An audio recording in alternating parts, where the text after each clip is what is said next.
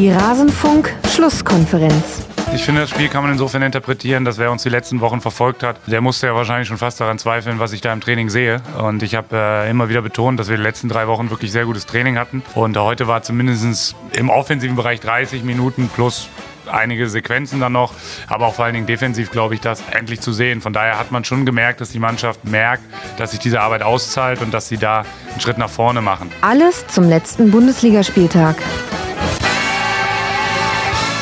Ein Schritt nach vorne war das 0 zu 0 gegen Hertha BSC aus Sicht von Trainer Florian Kofeld. Vielleicht dann allerdings nicht der größte Schritt nach vorne. Das wird er selbst auch so gesehen haben. Und damit hallo und herzlich willkommen zu dieser Rasenfunk-Schlusskonferenz Nummer 345 zum 19. Spieltag der Männer-Bundesliga. Mein Name ist Max Jakob Ost. Ich bin der Edgenetzer auf Twitter. Freue mich sehr, dass ihr wieder hier mit dabei seid und ich freue mich auch auf eine sehr illustre Runde. Zum einen Lars Lenny Vollmering vom Wölfe-Radio, der Ed Vertigo 1610 auf Twitter, endlich mal wieder hier. Ich glaube, 2017 warst du das letzte Mal da. Hallo Lars. Ja, hallo Max, schön wieder mal mit dabei zu sein im Rasenfunk. Äh, schöne Sache, freue mich. Ja, ich freue mich auch, dass du hier bist. Wir werden später ausführlich auf den VfL blicken. Da gibt es ja auch so einiges zu besprechen. Ich glaube, die größte Herausforderung für uns wird die Zeit werden, dass wir da irgendwie im Rahmen bleiben. Sehr gerne. Ich bin zuversichtlich, dass wir das schaffen und ich freue mich sehr, einen bekannten Namen des Rasenfunks, einen weiteren bekannten Namen des Rasenfunks hier zu begrüßen. Sebastian Schuppern ist mal wieder hier. Ihr kennt ihn noch aus dem Tribünengespräch mit ihm. Er war auch mal hier in der Schlusskonferenz zu Gast. Zuletzt war er Sportdirektor bei den Würzburger Kickers. Er ist nicht mehr auf Twitter. Was ist denn da los? Das fragen wir ihn jetzt. Hallo Schuppi. Grüß dich, Max, und äh, Grüße auch an alle Zuhörenden. Und äh, ja, ich freue mich auch sehr, mal wieder dabei zu sein. Ja, es ist, es ist ein bisschen ruhig um mich geworden in den letzten Monaten. Das äh, war auch bewusst so gemacht. Ich wollte Abstand gewinnen und abschalten und äh, habe meinen Twitter-Account auch mal auf Off gesetzt. Mhm. Und ähm, ja, muss zu deiner, äh, äh, naja, nicht zu deiner, zu deiner Verwunderung muss ich sagen, dass ich es genieße momentan. Also ich äh, werde wahrscheinlich so schnell nicht wieder äh, online sein, da, was Twitter angeht und deswegen, ja, gewöhnt euch erstmal dran. Ja, ja, ich kann das schon nachvollziehen. Für uns ist es natürlich schade, weil wir dir sehr gerne gefolgt sind. Das heißt, du nimmst dir gerade noch eine Auszeit und hast noch keine weiteren Pläne? Oder willst du hier exklusiv was verkünden im Rasenfunk? Komm. Nein, soweit ist noch nicht. Also ich habe natürlich erstmal die Zeit bis zum Jahreswechsel wirklich genutzt, um auch äh, mal zu reflektieren, einfach weil einfach unglaublich viel passiert ist. Mhm. Also so von der Zeit, wo ich äh, meine Schuhe an den Nagel gegangen habe, bis jetzt sind gefühlt sechs, sieben Jahre, aber in der Tat sind es nur anderthalb Jahre. Und ähm, das ist schon was, was ich erstmal verarbeiten musste, was mich auch echt viel Zeit gekostet hat und ähm, ich auch eine Zeit gebraucht habe, bis ich überhaupt erstmal diese Ruhe hatte, für mich äh, reflektieren zu können. Und ähm, das habe ich jetzt gut hinbekommen, möchte ich sagen. Und jetzt bin ich offen für Neues und ähm, habe natürlich dem Fußball jetzt nie den Rücken zugekehrt, habe viel, viele Spiele geschaut und habe mich weiter informiert, bin weiter äh, im Gespräch geblieben, aber ähm, habe das alles für mich gemacht und ähm, war dann jetzt auch nicht großartig äh, irgendwo zugange. Mhm. Ja, dann schauen wir mal, wo dein nächster Schritt sein wird. Schritt 1 war jetzt erstmal, sich den Bundesligaspieltag reinzupfeifen. Haben wir im Vorgespräch gerade schon drüber gesprochen. Ja, kann man auch mal zwischendurch machen. Ich bin auch froh, dass es Menschen wie euch gibt, die sich darauf dann immer wieder einlassen. Bevor wir loslegen mit der Sendung, möchte ich mich noch bedanken. Diesmal bedanke ich mal nicht bei allen, mich bei den Rasenfunk-Supporterinnen und Supportern, sondern bei allen, die bei unserer DKMS-Aktion schon mitgemacht haben. Ihr habt es mitbekommen, liebe Hörerinnen und Hörer. Es gibt eine Fußball-Podcaster-Aktion bei der deutschen Knochenmark-Spendendatei. Wir wollen möglichst viele von euch zur Registrierung dort bewegen, denn es ist immer noch so, dass es zu wenige registrierte Mitglieder gibt. Alle zwölf Minuten erhält jemand in Deutschland statistisch gesehen eine Blutkrebsdiagnose und ist oft dann auf der Suche nach einem genetischen Zwilling, der mit einer Knochenmarkspende helfen könnte. Da kann man Leben retten. Also bitte registriert euch. Ihr könnt das machen über dkms.de slash Rasenfunk. Es ist auch so ein bisschen ein Wettbewerb, wer die coolste Community hat unter den Fußball-Podcasts. Also sind wir cooler als die Community vom Bundesliga 93, Fußball MML und vom Schnittstellenpass? Tja, das könnt nur ihr beantworten, liebe Rasenfunkhörerinnen und Hörer. Ich zähle auf euch. 500 habe ich uns als Ziel gesetzt, 500 Registrierungen. Wir haben 291 Stand jetzt. Ich will unbedingt noch auf die 500 hochkommen. Und wenn ihr schon registriert seid, dann bewegt doch eine Person aus eurem Umfeld dazu, sich zu registrieren. Dann haben wir es auch geschafft und es wäre doch schön, wenn wir das gemeinsam hinkriegen würden. dkmds.de slash Rasenfunk. Und dann kann ich noch ankündigen, dass es in dieser Woche zwei Sendungen noch geben wird. Einen äh, Kurzpass, der wird am Dienstagabend erscheinen und es wird auch noch ein Tribünengespräch geben. Ja, ja, die Tribünengespräche, es gibt sie noch. Das wird dann am Mittwoch erscheinen. Also hört das hier am besten mal schnell weg. Wir beginnen mit dem Blick auf den Spieltag. Wir wollen erst zwei Spiele abhandeln, die mit der Tabellenspitze zu tun haben und dann widmen wir uns etwas ausführlicher dem Keller, denn zu dem gehört ja der VfL Wolfsburg aktuell zumindest auch noch. Und wenn wir über die Tabellenspitze sprechen, dann sprechen wir natürlich über den ersten FC Köln und den FC Bayern irgendwie dann auch noch. Das Ergebnis liest sich deutlich 4 zu 0, aber die Frage ist, war auch das Spiel so deutlich? Lewandowski macht drei Tore gegen den ersten FC Köln, Tolisso kann zwischendurch auch noch treffen. Endstand also dann 4 zu 0 und definitiv ein gutes Spiel der Bayern, aber auch Köln hat Gelegenheiten, nicht nur beim Abseitstor von Uth, das dann eben wegen Abseits nicht zählt. Sebastian, wie haben dir denn beide Mannschaften gefallen? Mir haben beide Mannschaften sehr gut gefallen. Ähm, ich fand, dass es ja das erwartet offene Spiel war. Ähm, Steffen Baumgart hatte ja im Vorhinein auch gesagt, dass er mit offenem Visier und dass er, egal gegen wen es geht, äh, nicht von seiner Spielweise abweichen wird. Und das war dann auch zu sehen.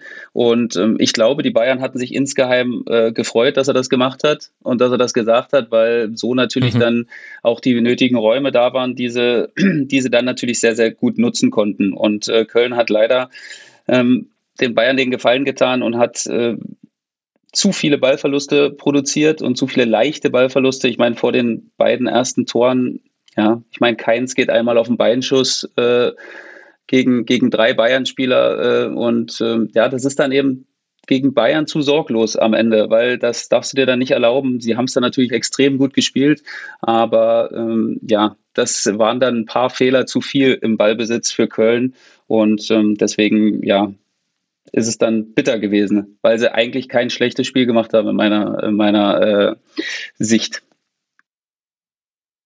Ja, ich möchte da gar nicht großartig widersprechen, großartig. Nur mit dem Begriff offenes Spiel habe ich so mein Problem, weil wenn das Spiel 4-0 ausgeht äh, und auch relativ deutlich und auch die restlichen Werte, also fast doppelt so viel Torschüsse, 12 zu 5 Ecken für die Bayern.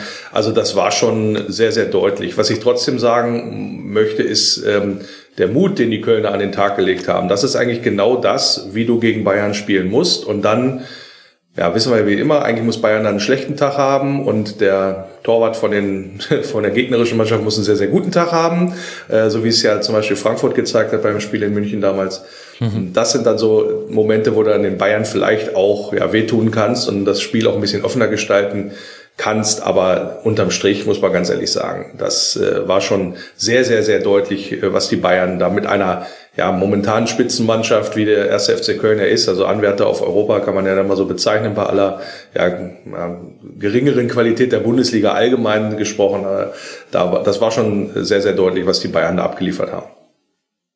Ja, es war ein bisschen ein bisschen seltsam, weil gefühlt hatten die Bayern sehr viele Konterangriffe. Das waren aber gar keine Konter, es war einfach nur Pressing der Kölner überspielt und dann hat man aber immer sehr viel Raum. Also das liegt jetzt auch einfach im Spielsystem veranlagt. Das sind jetzt nicht immer zwangsweise Fehler.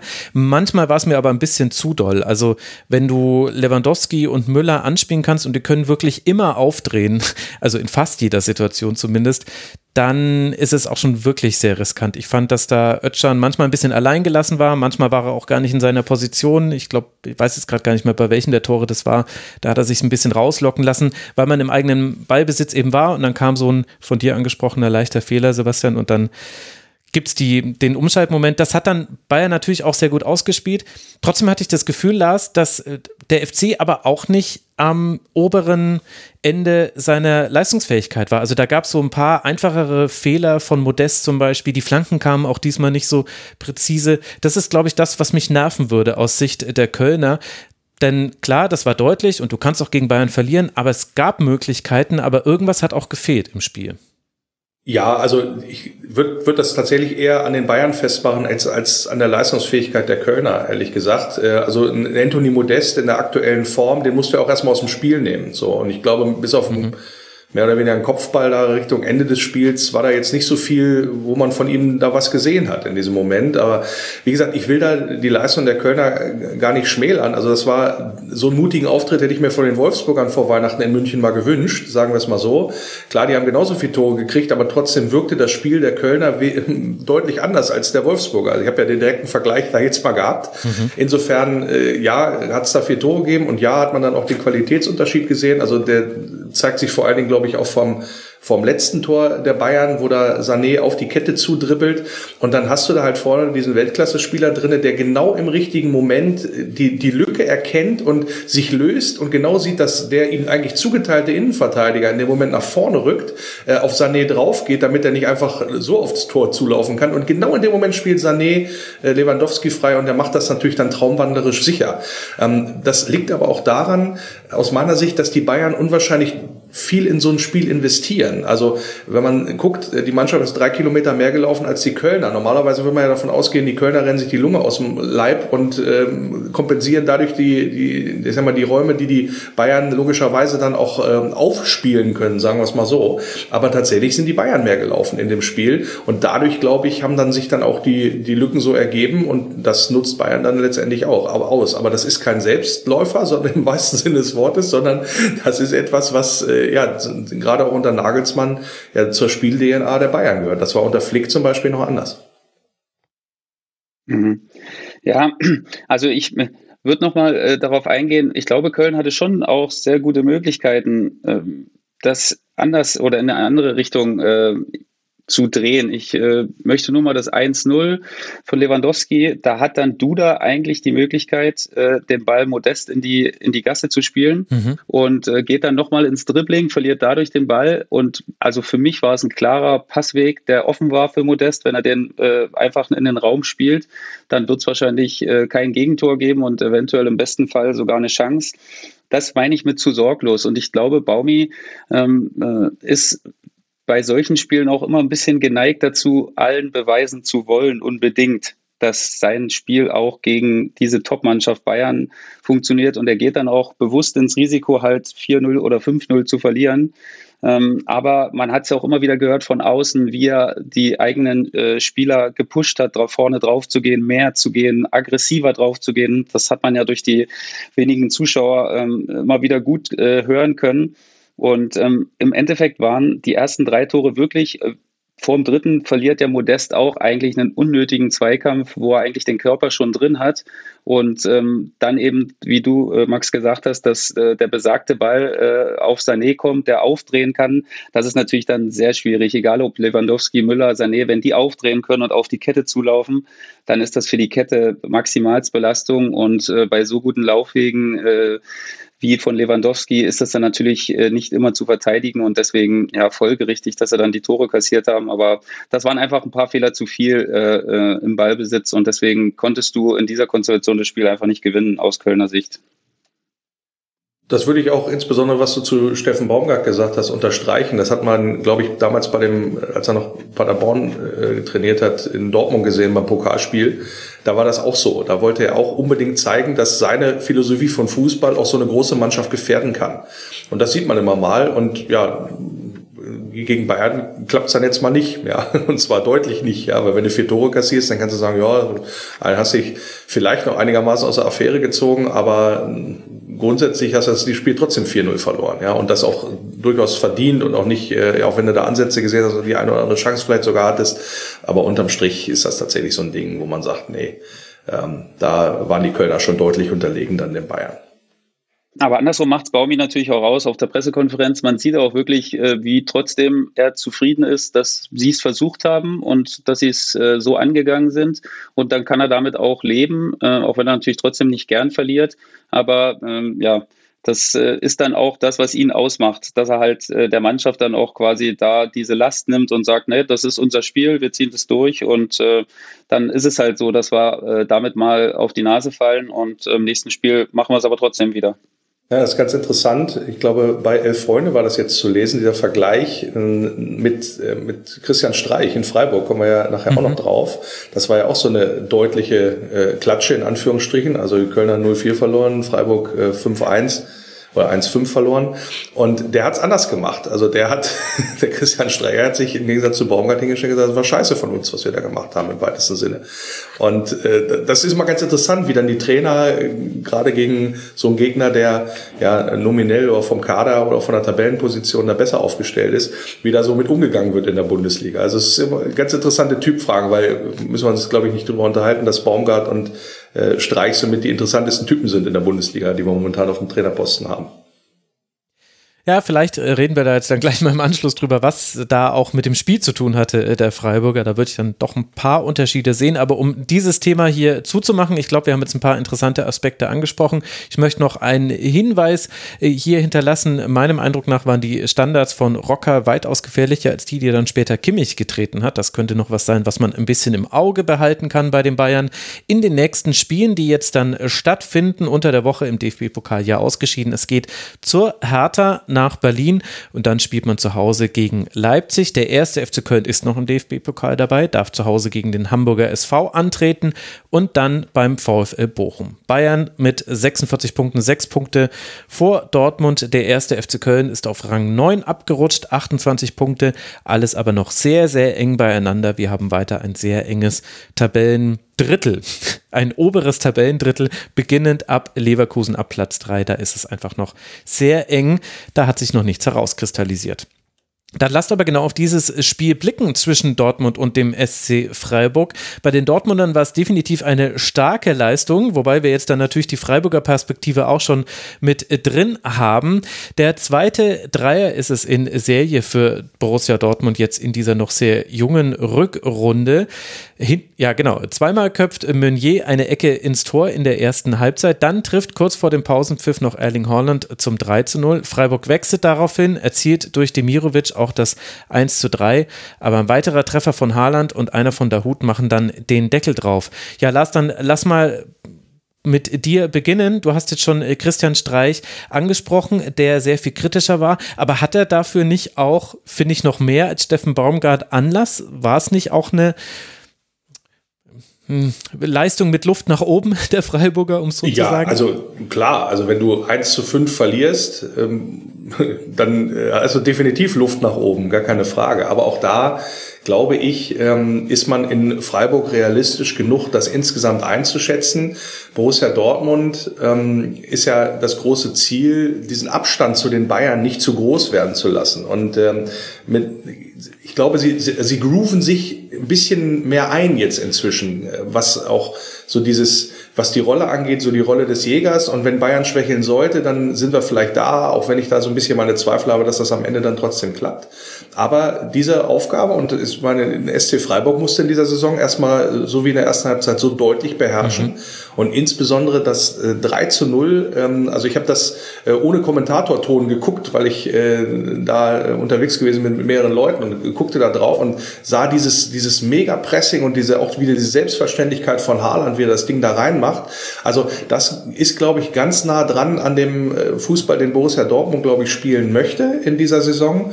Und ja, auch da müssen wir nicht drüber reden. Äh, wenn du 20 zu 5 Torschüsse ablieferst gegen den SC Freiburg und äh, denen fünf Tore einschenkst, wo die relativ kompakt und gut gestanden haben in dieser Saison bisher und auch ja mit dem sechsten Tabellenplatz da eigentlich herausragend unterwegs sind, auch für die Möglichkeiten, die Freiburg gehabt hat, dann ist das erstmal ein dickes Plus für Borussia Dortmund in dem Zusammenhang und dann auch mal ein Zeichen so, hallo, wir sind da und wir werden auch weiter da sein.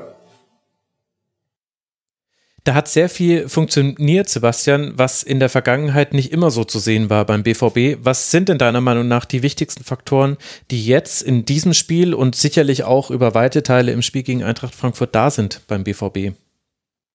Also ganz klar für mich so der Fokus für das Spiel. Ne? Also da hat wirklich jeder Spieler und ich habe schon wirklich einige Dortmund-Spiele in dieser Saison gesehen. Also das war eine, eine komplette Mannschaftsleistung für mich, vor allen Dingen in der ersten Halbzeit. Also da hat wirklich da hat kaum ein Gegenpressing-Moment nicht geklappt. Also jeder war sehr aufmerksam, mhm. ähm, sowohl im Ballbesitz, dass jeder wirklich den Ball wollte, äh, sehr viel Rotation. Das hat Freiburg unglaublich schwierig gemacht, vor allen Dingen auch im zentralen Mittelfeld, äh, da die Ordnung zu bekommen und da überhaupt äh, mal eine Struktur äh, sowohl in die Defensive als auch in die Offensive zu bekommen. Und ähm, Dortmund hat es einfach sehr, sehr gut gemacht. Freiburg hat für mich äh, einen schönen Rucksack aus dem Bielefeld-Spiel mitgenommen. Äh, man hat so diese nicht, ich würde nicht sagen Verunsicherung, aber äh, man war immer einen Schritt zu langsam. Man dachte immer, man hat mehr Zeit, wenn man den Ball gewinnt. So ein bisschen untypisch eigentlich. Also, weil eigentlich Freiburg sowas nicht so oft passiert, dass sie da so ein bisschen blauäugig rangehen. Und Dortmund hat natürlich extrem gut gepresst und extrem gut gegengepresst. Die Bälle immer wieder schnell gewonnen. Siehe dann Form 3-0 äh, von Haaland. Mhm. Und ähm, ja, die zwei Standardtore sind natürlich äh, schlecht für Freiburg. Das darf dir dann natürlich in so einem Spiel nicht passieren. Äh, wenn du die Tore wie beim dritten bekommst, dann okay, aber die zwei Standardtore, das hat ja auch äh, Günther dann im Interview angemahnt. Er hatte so ein bisschen, also das war für mich so ein bisschen Schönmalerei nach dem Spiel, was er betrieben hat. Höfler war, äh, äh, Höhler war da sehr ähm, ähm, äh, klarer für mich, hat wirklich gesagt, also total enttäuschend, wir können gar nichts mitnehmen aus dem Spiel und Günther hat es versucht, ein bisschen ein bisschen klarer zu sehen oder nicht klarer zu sehen, sondern ein bisschen zu relativieren. Äh, so viele Chancen hatte Dortmund nicht, aber für mich war es ein ganz klares Spiel. Ich habe mich ein bisschen geärgert, dass Dortmund in der zweiten Halbzeit, das ist ja das, was man Dortmund immer wieder vorwirft, dass sie dann so einen Tick nachgelassen haben. Ich hätte mir mhm. gewünscht, dass es dieses 3-1 gar nicht gibt, sondern dass Dortmund einfach mal 90 Minuten äh, durchzieht und äh, diese Mentalität so oben hält, weil das ist das, was diese Mannschaft, wenn die Mannschaft das auf den Rasen kriegt, dann sind sie einfach unfassbar gut. Man hat es gesehen. Also dann ist es wirklich sehr, sehr schwierig, gegen sie zu spielen. Und das hätte ich mir gewünscht, weil es war wirklich kurz davor, äh, dass das 3-2 fällt und dann hätte ich mal sehen wollen, was passiert.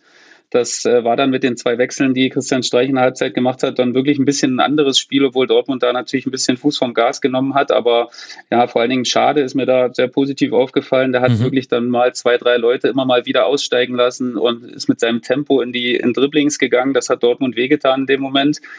Und ähm, ja, vor allen Dingen Hummels ist mir immer wieder aufgefallen mit sehr riskanten Pässen und äh, auch Fehlpässen, wo Freiburg an dem Tag einfach nicht gut genug war, das auszunutzen. Aber da gab es schon auch Möglichkeiten, selbst in der ersten Halbzeit, wo es relativ klar war, aber Freiburg an dem Tag einfach äh, ja, man hat es auch an, an Christian Streich gesehen, also unterirdisch möchte ich fast schon sagen, weil er war wirklich sehr, sehr enttäuscht und er war auch sehr angefressen in der PK und in den Interviews. Also wirklich, ähm, ja, nicht gewillt, viel zu sprechen und äh, hat dann auch die äh, Journalisten teilweise ein bisschen, bisschen äh, ja, stehen lassen. Und ähm, ja, das äh, hat man ihm schon angemerkt, dass ihn das sehr gewurmt hat.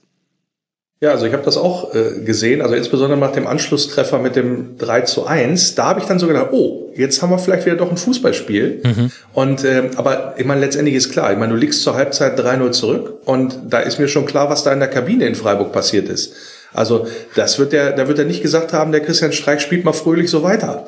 Ja, und entsprechend geht man natürlich dann da raus, setzt neue Ziele für die Halbzeit, so wollen das offener gestalten etc. Und dann machst du tatsächlich auch den Anschluss. Und ich würde es aber positiv für den BVB formulieren in dem Zusammenhang und sagen, ja, aber genau diese Wackler, äh, die Sebastian gerade beschrieben hat, die hat es dann halt in diesem Spiel dann nicht mehr gegeben. Und dann legst du halt doch noch zwei Tore nach, was du auch erstmal machen musst und gestaltest das dann relativ, ja, ich sag mal, dann doch eindeutig im Ergebnis. Und das ist ein Punkt, würde ich sagen, da hat Dortmund vielleicht vielleicht dazugelernt, also wenn man es so formulieren möchte.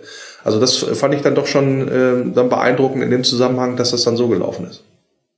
Ja, sie haben sich vielleicht in dem Spiel konsequenter das genommen, was der Gegner angeboten hat, als in manch anderem Spiel. Also wenn man sich das 4 zu 1 und das 5 zu 1 anguckt und gerade das 4 zu 1 war ja schon so ein bisschen, dann war die Gefahr des 2 zu 3 logischerweise weg und das hat das ganze Spiel dann doch in sehr eindeutige Bahnen gelenkt. Aber da, da dribbelt Weißhaupt an und äh, verliert den Ball gegen Dahut, der generell ein sehr gutes Spiel gemacht hat und der steckt halt direkt auf Haaland und der trifft dann auch durch die Beine von Uphoff. Und beim 5 zu 1 war es ähnlich. Da hat sich Kübler irgendwie falsch orientiert, glaube ich. Also so ganz konnte ich es nicht erklären. Er stand auf jeden Fall nicht so, dass er den Flügel zumachen konnte. Und äh, Nico Scholz ist sehr gut an ihm vorbeigegangen. Hat dann äh, Platz gegen Lienhardt und äh, kann auf der Hut legen, der auch relativ ungedeckt ist und noch Zeit für seinen Schuss bekommt. Das ist dann eine 5 zu 1. Und das sind beides so Szenen, zusammen mit dem, was Sebastian ja auch schon angesprochen hat, mit den Fehlern aus der ersten Halbzeit, wo sich dem BVB einfach Möglichkeiten gegeben haben. Und die wurden dann aber in diesem Spiel auch sehr konsequent ausgenutzt. Es ging sehr zielstrebig in Richtung Tor und es hatte eben immer dann auch ein, ein eine Auswirkung auf das Spiel. Also egal, ob das dann ein Schuss war, der dann zu einer Ecke geführt hat, die dann zu einem Tor geführt hat, oder ob das direkt ins äh, zum Treffer geführt hat, da war Dortmund sehr gut und das, obwohl zum Beispiel fand ich ein Marco Reus wieder nicht so eingebunden war, wie man es früher mal von ihm äh, gesehen hat. Also da hat mir Donje Malen fast noch besser gefallen, äh, wurde ja auch ausgewechselt, Marco Reus. Und das ist aber, glaube ich, dann auch das Mutmachendste beim BVB, glaube ich, dass es nicht nur eine gute Leistung war, sondern dass man konsequent war mit dieser einen Ausnahme, dieser Phase, in der dann auch das 1 zu 3 gefallen ist, aber man hat es dann eben geschafft, das Spiel zuzumachen. Man hat nicht das 2 zu 3 kassiert, man hat im Gegenteil noch zwei Tore gemacht und hat dafür zwar viele Spieler mit einer sehr guten Leistung gehabt, also der Hut habe ich schon genannt, Meunier muss man sicherlich nennen, äh, Brandt hatte auch gute Aktionen zwischendurch, Bellingham ist ja sowieso eigentlich immer so der Fels in der Brandung beim BVB, aber jemand wie Marco Reus, zum Beispiel hatte immer noch Luft nach oben und das ist ja dann auch, wenn du trotzdem 5 zu 1 gewinnst, vielleicht gar nicht so die schlechteste Nachricht. Nein, man muss auch, man muss auch dazu sagen, dass auch Erling Haaland bis zu seinem ersten Treffer äh, mhm. kurz vor der Halbzeit eigentlich ein Non-Faktor war in dem Spiel, weil das ja eigentlich nicht so richtig sein Spiel war. Ne? Es war viel Ballbesitz Dortmund, sehr enge Räume und er ist eigentlich nie zu seinem Spiel richtig, äh, richtig gekommen. Und ähm, ja, wie du gesagt hattest, Max, die zwei Tore vom, vom Haaland waren eigentlich perfekte Momente für ihn. Ne? Ballgewinn und sofort tief gespielt beide, äh, beide, ähm, beide Male und das ist halt, da ist er dann halt schwer zu verteidigen und ähm, ja, wie du sagst, Reus für mich auch nicht so richtig, äh, nicht so richtig äh, zum Zuge gekommen, obwohl er mit, äh, mit Julian Brandt natürlich sehr gute Gegenbewegungen hat. Das hat Freiburg zu schaffen gemacht, dieser ständige Wechsel zwischen den beiden ähm, dass sie mal wieder entgegengekommen ist, äh, Brandt mal auf Reus Position gegangen ist. Da gab es sehr viel Rotation.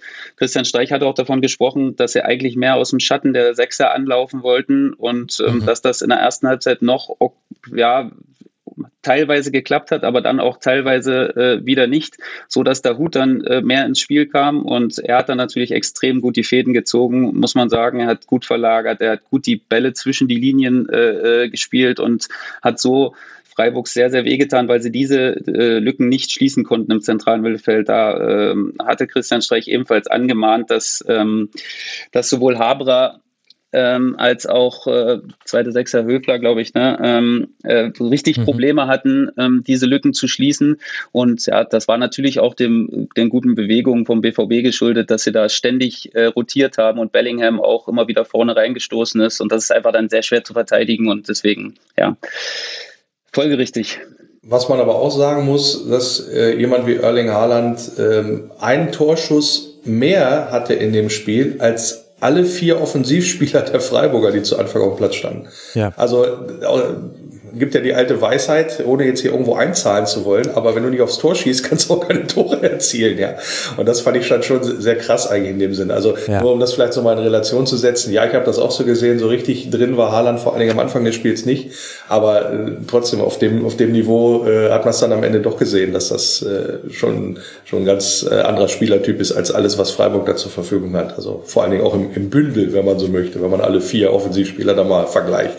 Mhm. Freiburg kam ja gar nicht, kam ja eigentlich gar nicht überhaupt in die Nähe des Tores überhaupt mal, um überhaupt mal zu schießen. Also wenn, hätten sie ja von der Mittellinie schießen müssen, weil mehr sind sie in der ersten Halbzeit oftmals nicht gekommen, weil eben das Gegenpressing so gut funktioniert hat und weil Freiburg aber auch Dortmund den Gefallen getan hat, immer wieder in diese, in diesen Druck reinzuspielen. Sie haben immer wieder den Spieler gefunden, der am besten zu pressen war für Dortmund und sie haben es dann natürlich auch gut und aggressiv gemacht und deswegen hatten sie wirklich wenig Möglichkeiten, äh, überhaupt in Abschlusspositionen zu kommen. Genau, und das hat mich auch tatsächlich ein bisschen überrascht, weil auch wie gesagt die Freiburger, ähm, die haben ja in Wolfsburg auch gespielt und gewonnen ähm, und habe ich das äh, auch gesehen und kommentiert das Spiel und das war mit die abgewichsteste Truppe, die ich da gesehen habe diese Saison bisher. Also was die Freiburger da gerade auch so auswärts angeboten haben, unwahrscheinlich kompakt und wahrscheinlich ja so, dass du eine, eine Idee hattest, wie du auswärts ein Spiel bestreiten ähm, willst, sagen wir es mal so. Und das war ähm, war sehr, sehr, sehr beeindruckend, wie auch Christian Streich da die, die Mannschaft eingestellt hat und dann halt auch immer auch wieder die Akzente da nach vorne gesetzt. Und das hast du zum Beispiel gegen Dortmund überhaupt gar nicht gesehen. Jetzt kann man sagen, klar, Dortmund besser als Wolfsburg, logischerweise bei so einem Auswärtsspiel, sagt ja auch die Tabellensituation. Aber ähm, das äh, bisher war, war Freiburg da eigentlich immer sehr, sehr gut unterwegs. Deswegen hat mich so ein bisschen überrascht, auch dass sie da ja mehr oder weniger chancenlos gewesen sind in Dortmund. Das ist allerdings wahr. Ich möchte als zweites äh, souveränes Auswärtsspiel des SC in dieser Saison noch das 6 zu 0 in Gladbach in die Runde werfen. Aber wir können dieses Spielsegment nicht zumachen, ohne dass ich, dass wir noch etwas Bundesliga-Historisches äh, fast schon würdigen. In der 76. Minute ist etwas äh, vorgekommen, das gab es schon seit acht Jahren nicht mehr in der Bundesliga. Habt ihr zufällig eine Ahnung, was? Nee, es ging, nämlich, es ging nämlich auch total unter. Julian Brandt hat eine gelbe Karte gesehen. Und Julian Brandt hat insgesamt in seiner Profikarriere erst eine gelbe Karte gesehen, bis zu diesem Zeitpunkt. Es war die zweite gelbe Karte seiner Karriere im 245. Bundesligaspiel. Die letzte ist eben acht Jahre her. Davor hat er noch einmal eine gesehen, das war in der Regionalliga. Aber das musste ich erwähnen. Also. Ja, die war aber auch verdient. ja, ja das, da kam er wirklich auch zu spät. Ja. zu spät in dem Moment. Ja, ich weiß jetzt auch nicht, was das über den äh, Spielertypen äh, Julia Brandt, Julian Brandt aussagt, äh, aber ich fand es dann doch äh, sehr kurios. Also die zweite gelbe Karte im 245. Spiel. Das ist mal eine Bilanz. Für den BVB, der sechs Punkte Rückstand auf die Bayern hat, nach diesem Sieg geht es jetzt dann weiter auswärts im DFB-Pokal beim FC St. Pauli und dann auswärts bei der TSG aus Hoffenheim, das ist ein Spitzenspiel, Platz zwei gegen aktuell Platz vier. Und der SC Freiburg spielt jetzt direkt gegen Hoffenheim auch auswärts im DFB-Pokal und wird dann zu Hause den VfB Stuttgart empfangen, der auf Tabellenplatz 17 liegt nach diesem 19. Spieltag. Und das zeigt schon so ein bisschen die Richtung, in die wir jetzt gucken wollen. Jetzt gehen wir von den beiden, die da so oben ihre Kreise ziehen, Bayern und Dortmund, gehen wir weg und kümmern uns ein bisschen über den Tabellenkeller, beginnen dabei ganz hinten, wer steht ganz hinten? Die Spielvereinigung Gräuter Fürth. Und die ist in Bielefeld angetreten und hat ein Spiel mit gemischten Emotionen für alle Beteiligten hingelegt, die Spielvereinigung. Zuerst bringt Okugawa die Arminia in Führung in der achten Minute schon. Jamie Leveling kann dann mit einer tollen Einzelleistung aber den Ausgleich erzielen und Harvard Nielsen dreht dann das Spiel sogar. Zwischenzeitlich sah es so aus, als könnte Fürth hier gewinnen. Aber dann kommt Gonzalo Castro. Nach Einwechslung trifft er mit einem wunderschönen Schuss in der 83. Minute zum 2 zu 2. Und das ist dann das Endergebnis, Sebastian, was ja keinem von beiden so richtig weiterhilft das ist jetzt keine so überraschende Erkenntnis. Gab es denn für dich Überraschendes, was man in diesem Spiel gesehen hat, mit dem du vorher vielleicht nicht gerechnet hättest? Nein, nicht so richtig. Also das führt jetzt äh, deutlich stabiler ist als noch äh, zu Beginn oder zum mittleren Teil der Hinrunde. Das, das kann man ja sehen. Und ähm, man konnte aber allerdings auch gut sehen, dass Bielefeld mit dieser Rolle nicht so recht zurechtkam. Also alle in und um die Arminia rum haben natürlich gedacht, ja, also ne, die schlagen wir sicher. Also das, das nutzen wir jetzt dieses Wochenende und äh, setzen uns da aus der, aus der Abstiegsregion äh, zumindest ein bisschen ab. Und das hat man in der Mannschaft dann auch angemerkt. Das ist ja so ein Phänomen, was es manchmal gibt. Da machst du ein schnelles Tor und du sagst eigentlich ja perfekt. Also besser kann es nicht laufen. Und dann haben sie sich selbst verloren. Also unmittelbar nach diesem, nach diesem Tor war diese Anfangs, dieser Anfangsdruck und diese Anfangsüberzeugung äh, auch weg. Im Ballbesitz fürchterlich fahrig, hatte ich das Gefühl. Also man sieht es ja auch an den Statistiken, ne? also dass äh, dann viel weniger Pässe gespielt als Fürth, auch mhm. äh, viel weniger angekommene Pässe vor allen Dingen. Und äh, das äh, hat ihnen den Zahn gezogen. So haben sie sich selbst Spielrhythmus genommen, äh, meines Erachtens, und äh, haben Fürth immer stärker aufkommen lassen. Und dann natürlich diese unfassbar gute Einzelaktion, muss man wirklich sagen. Also ein unglaublicher Tempovorteil auch in der Situation gegen Andrade, glaube ich, äh, war das dann mit Ball sehr viel schneller mhm. als er ohne Ball und dann natürlich gut vollendet. Und ähm, ja, dann ähm, war es ein wirklich oh, kein schön anzuschauen, das Spiel in der zweiten Halbzeit. Da war wirklich auch viel Krampf und viel, viel, ja, was, wie soll ich das, wie soll ich das beschreiben für Arminia? Da war, die wollten, aber die hatten nicht die Möglichkeiten und die hatten nicht den Werkzeugkasten, um das, äh, um das so zu machen, wie sie sich das vorgestellt hatten. Und da war viel Krampf drin und äh, am Ende dann noch ein Punkt, mit dem sie sicherlich dann aufgrund des Spielverlaufs leben müssen und auch können. Und für Fürth war es dann natürlich enttäuschend, aber ja, ich glaube, äh, Bielefeld äh, hat sich in diesem Spiel keinen Gefallen getan und äh, haben sind ein bisschen an sich selbst gescheitert, meines Erachtens. Lars, das war ja interessant, weil das haben wir ja schon mal gesehen, dass Bielefeld in so eine passive Phase kommt. Im Hinspiel war es auch schon so, dass Fürth, ich glaube, zu 65 Prozent den Ball hatte. Kannst du das erklären, warum das so gekommen ist? Ja, also erstmal würde ich von der, von der grundsätzlichen Bewertung sagen, also war schon ein 2 zu 2 der besseren Sorte. Ja, also, also ich habe mich unterhalten gefühlt, als ich es mir angeguckt habe. Normalerweise gehst du ja davon aus, wenn Bielefeld gegen Fürth antritt, das riecht schon so nach ungepflügtem Rasen und äh, dass sich da alle auf, auf die Socken treten und so. Ich habe da aber zwei Mannschaften gesehen, die zumindest versucht haben, Fußball zu spielen. Mhm. Und ähm, auch Fürth, ähm, ich sag mal, bis zu dem, bis zum Ausgleich, der ja sensationell gemacht äh, war, fand ich, also mega Antritt da hat man jetzt auch nicht das Gefühl gehabt, dass die da jetzt, ja, ich sag mal, Bielefeld tatsächlich gefährdet werden können. Ich mache das mal auch tatsächlich an der Körperlichkeit fest.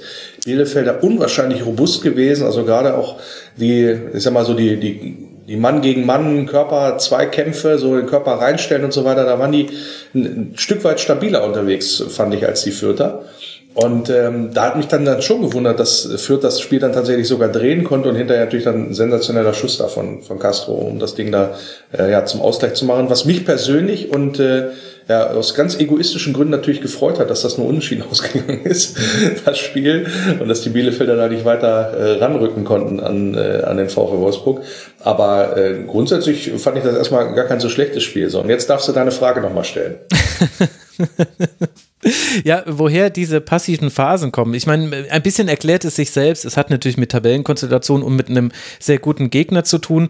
Aber so wie es Sebastian formuliert hat, so ähnlich habe ich das auch interpretiert, dass sich Bielefeld damit selber das Leben schwer gemacht hat, dass man eben nach ja. dem 1 zu 0 im Grunde erstmal wartet, was Fürth macht und die waren halt einfach sehr viel ballsicherer als äh, das noch ist, viele Das ist richtig. Also äh, ja, äh, stimme ich euch, stimme ich euch zu. Ähm, Bielefeld, Bielefeld hat so in den Verwaltungsmodus geschaltet. Trainer sprechen dann gerne mal davon, dass 1 zu 0 ist zu früh gefallen. In dem Zusammenhang. Also klar spielte das eigentlich für den Matchplan insgesamt in die Karten, aber tatsächlich, und das sieht man halt immer mal wieder auch bei, bei Mannschaften, gerade so aus dem unteren Drittel, die, ähm, die wissen dann mit diesem Geschenk wenig anzufangen, ja, weil es nicht so richtig bei ihnen reinpasst. Normalerweise haben sie wahrscheinlich selber nie mitgerechnet, dass das so läuft. Ähm, und damit jetzt dann umzugehen und so und überhaupt erstmal zu gucken, ich meine, das ist ja auch so wahrscheinlich so eine taktische Geschichte, dass man sagt, ja, okay, lass mal den Gegner einfach mal kommen, mal gucken, was der anzubieten hat. Das haben äh, auch die Kommentatoren bei The Zone so gesagt, so, ja, jetzt soll Fürth mal machen, so ungefähr. Ja, und dann haben die halt gemacht und dann ist das halt so dieses klassische, wirst du eingelullt, so richtig zeichnet sich jetzt nicht ab, dass der Gegner da jetzt dir gefährlich werden kann, auf einmal klingelt und dann kriegst du den Hebel nicht mehr umgelegt. Und genauso war das auch mit dem Spiel der Bielefelder.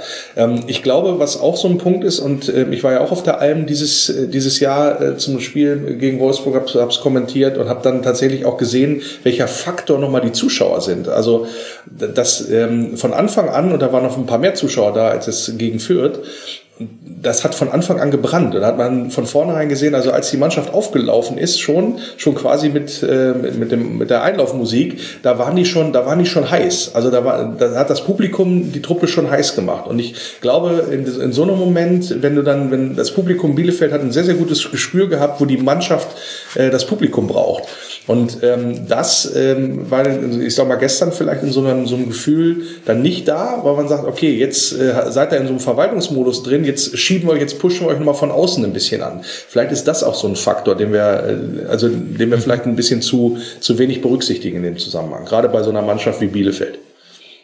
Ja, sehr guter, sehr guter Aspekt. Sebastian? Ja, ähm, ja, also ich würde nochmal, Lasme hat mir nicht gefallen vorne, mhm. muss ich sagen. Also der hat äh, nicht diese Lücke füllen können. Äh, naja, Klosi ist äh, sowieso gesperrt noch äh, dieses Spiel gewesen, aber der hat äh, auch diese drei gefährlichen Spieler und diese flinken Spieler, die Bielefeld ja dann hinter der, hinter der Spitze hat, mit Okugawa, mit Krüger und mit Wimmer, ähm, die sind dann auch nicht mehr so ein richtiger Faktor gewesen, weil eben die Bälle auch nicht äh, äh, ankamen oder auch nicht gut genug gehalten wurden von ihm. Und ähm, das war sicherlich auch ein Problem, was wieder, er hatte eine, eine, er hatte eigentlich für seine Verhältnisse für einen Stürmer in so einem Spiel äh, 43 Ballkontakte ist eigentlich okay, finde ich. Aber er hat wirklich wenig Zweikämpfe gewonnen. Er hat sich nicht äh, äh entscheidend durchsetzen können, und, um dann die nachrückende Dreierreihe dahinter äh, besser einzusetzen.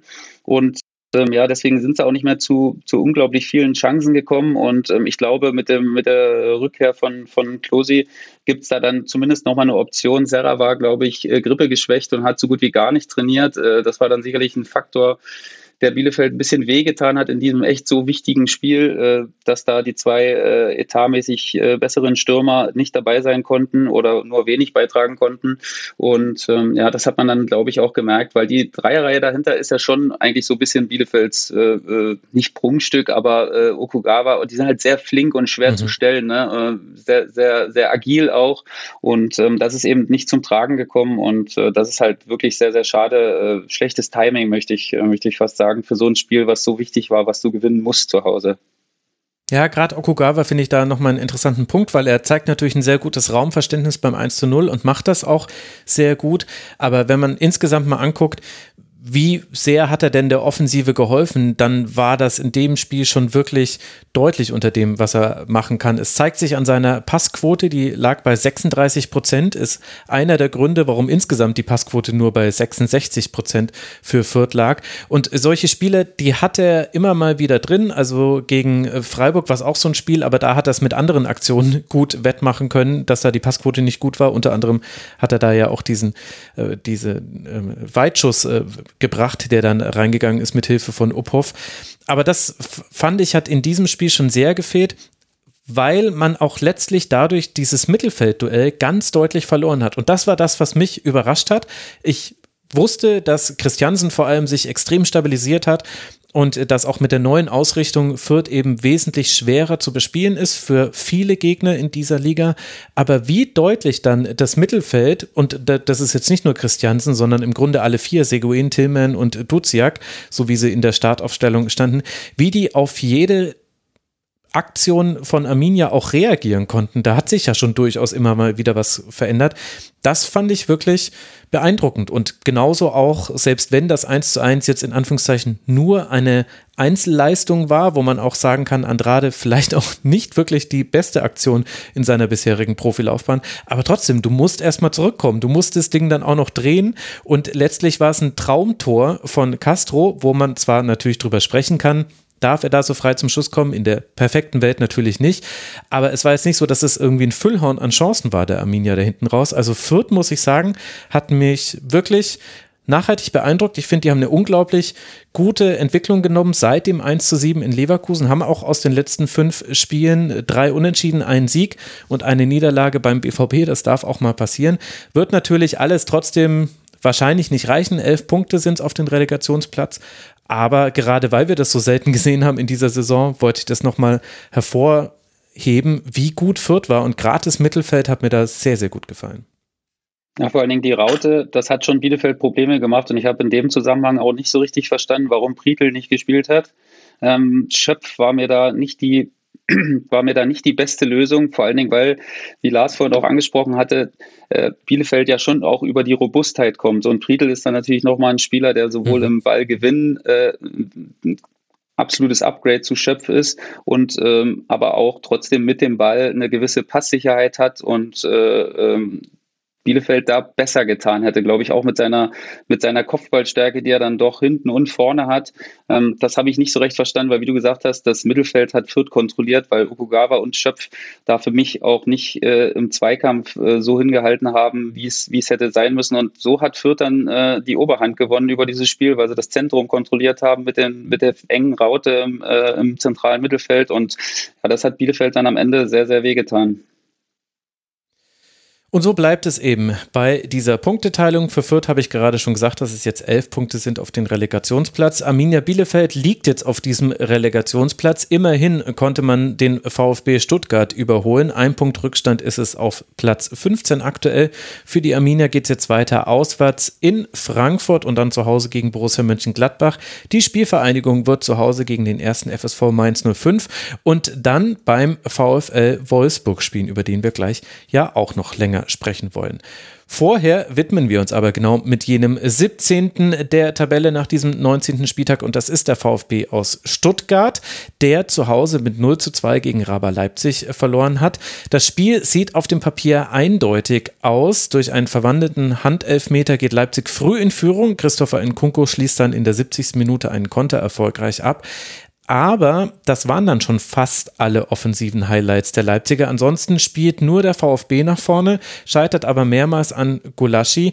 Es ist also mal wieder, Lars, eines von diesen Spielen in dieser Saison, die man aus Sicht des VfBs schon viel zu häufig hatte, dass die Leistung nicht so schlecht war, aber das Ergebnis dann ein schlechtes ist.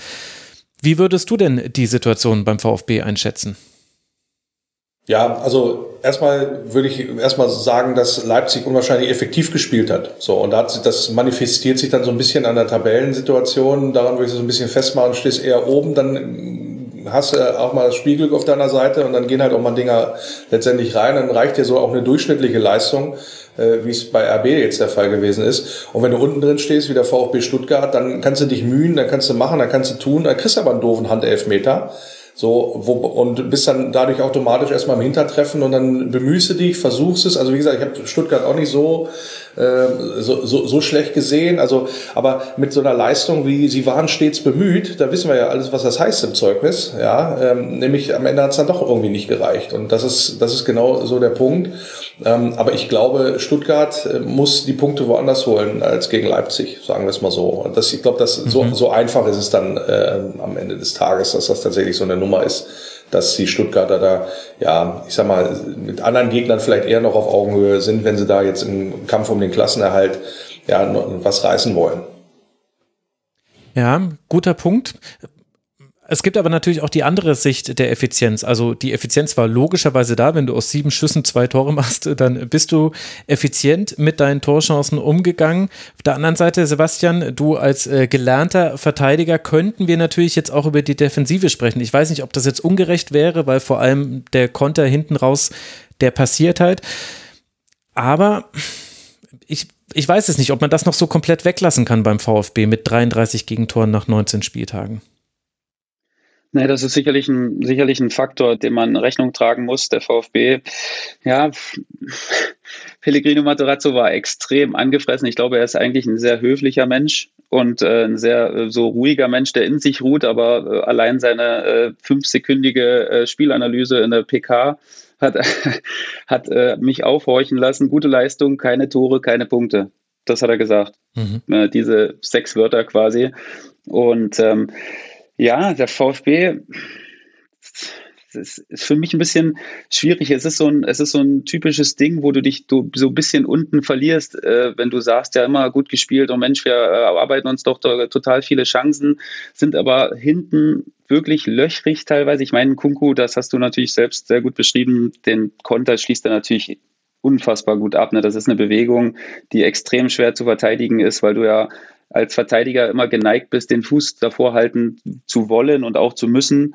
Ähm, und äh, die Bewegung ist dann natürlich extrem schnell und schießt dann ins kurze Eck. Das war natürlich sehr schwierig, aber allgemein ist es auch, äh, glaube ich, ein bisschen äh, die Unerfahrenheit, weil ich weiß nicht, ob es aufgefallen ist, aber Stuttgart hat gewechselt im äh, Durchschnittsalter von, ich glaube, knapp 20 Jahren und ähm, mhm da ist jetzt schon auch eine gewisse Rotation immer in den, Bewe in den, in den Aufstellungen drin und äh, wirklich eine Unerfahrenheit, äh, die jetzt mit der Situation, glaube ich, nicht äh, 100 Prozent äh, so umgehen kann, wie es vielleicht äh, sich auch VfB-Fans wünschen würden. Und ähm, das macht die Sache ein bisschen schwierig. Kalajdzic ist wieder da. Das wird, das wird ihm gut tun, glaube ich, weil er auch mit seiner Präsenz und mit seiner Kopfballstärke vorne dann äh, vielleicht äh, Verwerten der, der Chancen, die dann ja doch äh, zuhauf da sind, ähm, da wird er wieder ein Faktor sein. Also das wird ihm gut tun. Aber die die defensive Stabilität. Und da gab es jetzt auch wieder, ich weiß nicht, äh, wer das mitbekommen hat mit Kempf, äh, äh da gab es auch ein bisschen unschöne Sache. Da äh, ist auch ähnlich wie bei Ginter wegen unklarer Vertragssituation. Ähm, aber äh, Materazzo hat das als äh, sportliche Entscheidung verkauft, dann in der Pressekonferenz und hat gesagt, nee, das war jetzt auch sportlich, weil andere Spieler polyvalenter einsetzbar sind. Und ähm, ja, deswegen, also schwierige Gemengelage in Stuttgart, möchte ich sagen.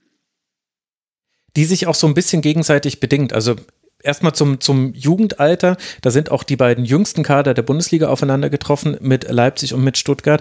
Und dann ist, glaube ich, kann man dieses Spiel nicht komplett aus Stuttgarter Sicht zumindest von dem lösen, was am 18. Spieltag passiert ist und vor allem, wie Pellegrino Matarazzo darüber gesprochen hat. Also man hat 0 zu 0 gespielt in Fürth, das war das letzte Spiel und danach hat Matarazzo, und das ist eben untypisch für die bisherige Saison gewesen, sehr deutlich Teile der Mannschaft kritisiert, ohne Namen zu nennen. Er hat gesagt, es gäbe drei Kategorien von Spielern beim VfB aktuell. Es gäbe diejenigen, die ihre Leistung auch in so einem Spiel gegen Fürth bringen. Es gäbe diejenigen, die die versuchen würden, ihre Leistung zu bringen, die alles dafür reinsetzen, aber es würde nicht reichen.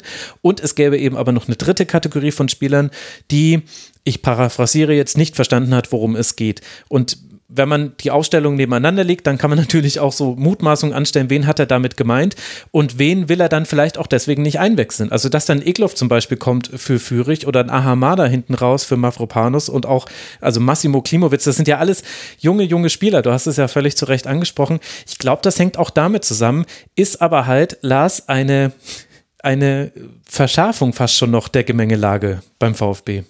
Naja, klar, du musst jetzt auch aufpassen, dass du dir nicht noch mehr Baustellen aufmachst, ähm, wie du sie, äh, als du sowieso schon hast, ja. Und ähm, das kennen wir ja in Wolfsburg auch sehr gut. Wenn da ähm, der Trainer, der die, die Mannschaft an, anzählt, dann äh, bist du nicht sehr weit davon entfernt, die Mannschaft zu verlieren tatsächlich auch oder auch, auch Teile. Und wenn das Pellegrino äh, Materazzo da passiert in Stuttgart, dann könnte es da auch relativ schnell vorbei sein mit, äh, mit der Trainerära, sagen wir es mal so. Also da greifen dann die Mechanismen und die berühmten Mechanismen des Geschäfts. Also da muss er sich das schon sehr genau überlegen oder überlegt haben, wie du schon eben richtig sagtest, wen wechsle ich da mal ein? Äh, weil auch in der, innerhalb von der Mannschaft gibt es natürlich dann auch so eine Grüppchen und der Buddy und dann möchte natürlich dann auch, dass der spielt und nicht der andere und so. Also wenn du, wenn du da das, wenn das so zerfasert mitunter, wenn das dann so ein bisschen auseinandergeht, dann hast du natürlich massiven Einfluss dann auf das Mannschaftsgefüge und dann logischerweise irgendwann auch auf die Leistung. Und ja, dann äh, ja, kommen dann halt auch solche Spiele raus wie gegen, wie gegen Fürth. Das jetzt gegen, gegen Leipzig würde ich ein bisschen da auch, habe ich ja eben schon gesagt, so ein bisschen rausnehmen, ähm, weil, wie gesagt, ähm, man, man hat es ja tatsächlich versucht. Gulaschi hat einen sehr, sehr guten Tag gehabt, kam, kam auch noch mhm. mit dazu und Leipzig war halt effizient sich für, für Leipzig. Hm, deswegen, also ähm, mal gucken. Also jetzt auch ein Kalajdzic, der war lange weg. Vielleicht ähm, löse es dann doch über die Offensivstärke, die sie haben und können darüber die Klasse halten. Aber ähm, um das eingangs zu sagen, da muss man schon echt aufpassen. Äh, insbesondere der Trainer muss da aufpassen, dass er da die, die Truppe nicht verliert. Ja, finde ich, ein, finde ich einen ganz wichtigen Punkt, weil das ist auch so, man könnte jetzt sich einfach machen und könnte auch sagen, Mensch, das ist jetzt das zweite Jahr, das ist immer gefährlich, aber ich glaube, letzte Saison hat man äh, von dieser Jugend auch profitiert, weil man eben äh, immer wieder äh, auch äh, die Spiele dann für sich entschieden hat und gar nicht in diese, in diese Situation kam, wie man jetzt ist und gar nicht so in diese Nachdenksituation äh, gekommen ist, mhm. sondern man ist da auf einer Welle geschwommen, man hat die mitgenommen, man hat die Spiele, man hat die Spiele gewonnen, man hatte eine Leichtigkeit und das ist jetzt natürlich auch so ein bisschen das Problem. Man hat jetzt, äh, die jungen Spieler haben auch noch, man sieht es ja, ne, sie arbeiten sich ja Chancen, sie, sie sind mutig, sie sind frech, aber sie äh, nutzen dann eben auch die Chancen nicht und äh, zur richtigen Zeit und das kann jetzt dann eben zum Bumerang führen. Und äh, wie ihr gerade so schön gesagt habt, das ist eine ganz, ganz gefährliche Situation für mich, weil äh, wenn du öffentlich ähm, dein Team so kritisierst und äh, ja, nun habe ich es jetzt äh, auch schon sowohl von der einen Seite als auch von der anderen Seite erlebt,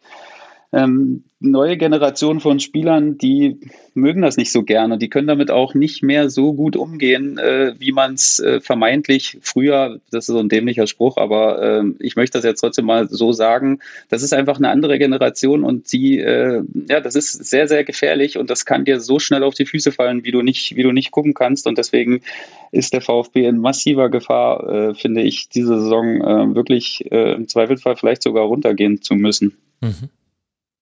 Das ist die Sicht der Stuttgarter auf diese Partie. Dann haben wir ja aber noch mit Leipzig eine Mannschaft, äh, Lars, die jetzt auch nicht gerade am oberen Leistungsmaximum spielt. Also von den Ergebnissen her passt das jetzt. Jetzt saugt man sich gerade wieder ran an die internationalen Plätze. 28 Punkte sind es jetzt. Aber du hast es ja schon völlig zu Recht angesprochen. Peter Gulaschi hat mit seinen Paraden äh, vor allem nach Standardsituationen im Grunde die Null sehr lange festgehalten. Ich habe mir hier aufgeschrieben und weiß nicht, ob ich da polemisch war.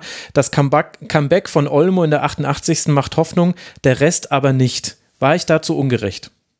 Ja, äh, kann, man, kann man so sehen. Also Gulaschi hat nicht nur weitestgehend die Null festgehalten, er hat sie vollständig festgehalten. Stimmt. hat recht. sagen, sagen wir es mal so. Ja, also ich glaube, äh, Leipzig muss noch so ein bisschen, ja, klingt jetzt ein bisschen komisch, irgendwie so am 18., 19. Spieltag da zu sagen, Leipzig muss ich noch ein bisschen finden. Neuer Trainer ist da. Die Anführungsstrichen Altlasten aus der, der Marsch-Ära müssen also, ich sag mal so, sich noch ein bisschen ja, zurechtruckeln oder ab, noch weiter abgebaut werden. Ich glaube auch so Geschichten wie Trainer weg, verschiedene Leistungsträger weg, die Bayern da ja auch, äh, ich sag mal, im, im Zuge im großen Karton da eingekauft hat und so. Das macht was mit einem Verein, das macht was mit einer Mannschaft und da kann man sagen, ja, das muss aber eigentlich schneller gehen und so. Aber man hat ja gesehen, nee, geht eben nicht schneller. Und letztendlich, äh, hast du es richtig gesagt, die Ergebnisse stimmen jetzt wieder und ich glaube, darüber geht's jetzt erstmal. Also ich glaube, da kommt das Selbstbewusstsein wieder und dann wirst wirst du da tatsächlich auch so mit einem Spieler wie Silva, der immer besser in Fahrt kommt, der auch unwahrscheinliche Anlaufschwierigkeiten hatte in Leipzig. Das wird sich dann schon in die Richtung bewegen. Die, am Ende werden wir, glaube ich, darüber sprechen, dass Leipzig ja ähm, diese, diese Hypothek mit den schlechten Ergebnissen zum Saisonauftakt am Ende hinten raus, dass die das vielleicht ein besseres Saisonergebnis gekostet hat. Aber ich glaube, das, das nimmt jetzt da langsam Fahrt auf und dann kommt Leipzig auch wieder in die Region, ja, wie man es gewohnt gewesen ist in den letzten Jahren. Vielleicht ist aber auch mal so eine normale Delle, die so ein Verein dann auch mal drin haben muss. Er hat ja jetzt noch nicht die größte Geschichte aufzuweisen, RB Leipzig in der Bundesliga. Insofern, ja, kann es auch sein, dass das mal so eine, insgesamt mal so eine Delle drin ist in dem Verein und dass sich das auch erstmal wieder alles finden muss. Gut, klar. Ja, ich finde, dass äh, Leipzig äh, schwierige Wochen hinter sich hat, weil ich glaube, von diesem Pressing-Angriffsfußball zu diesem äh, ja doch eher mit Ballbesitz äh, gewählten Spielstil von Domenico Tedesco, ähm, ist es dann schon so, dass du auch Training benötigst ne? und dass du natürlich am besten Zeit benötigst, äh, intensive Trainingsarbeit brauchst. Und das war jetzt nun wirklich leider auch durch diese kurze Winterpause, ähm, die ja dann noch kürzer war als jetzt zum Beispiel in der zweiten Liga, die hatten noch mal eine Woche mehr Training. Ähm, das ist schon, glaube ich, nicht so leicht. Ähm, dieses komplett zu drehen, dieses, dieses System mhm. und das jetzt äh, und das jetzt so schnell zu adaptieren, ich glaube, die Ergebnisse sind jetzt im Großen und Ganzen erstmal in Ordnung seit dem, seit dem Trainerwechsel. Man hat sich da jetzt wieder rangepirscht.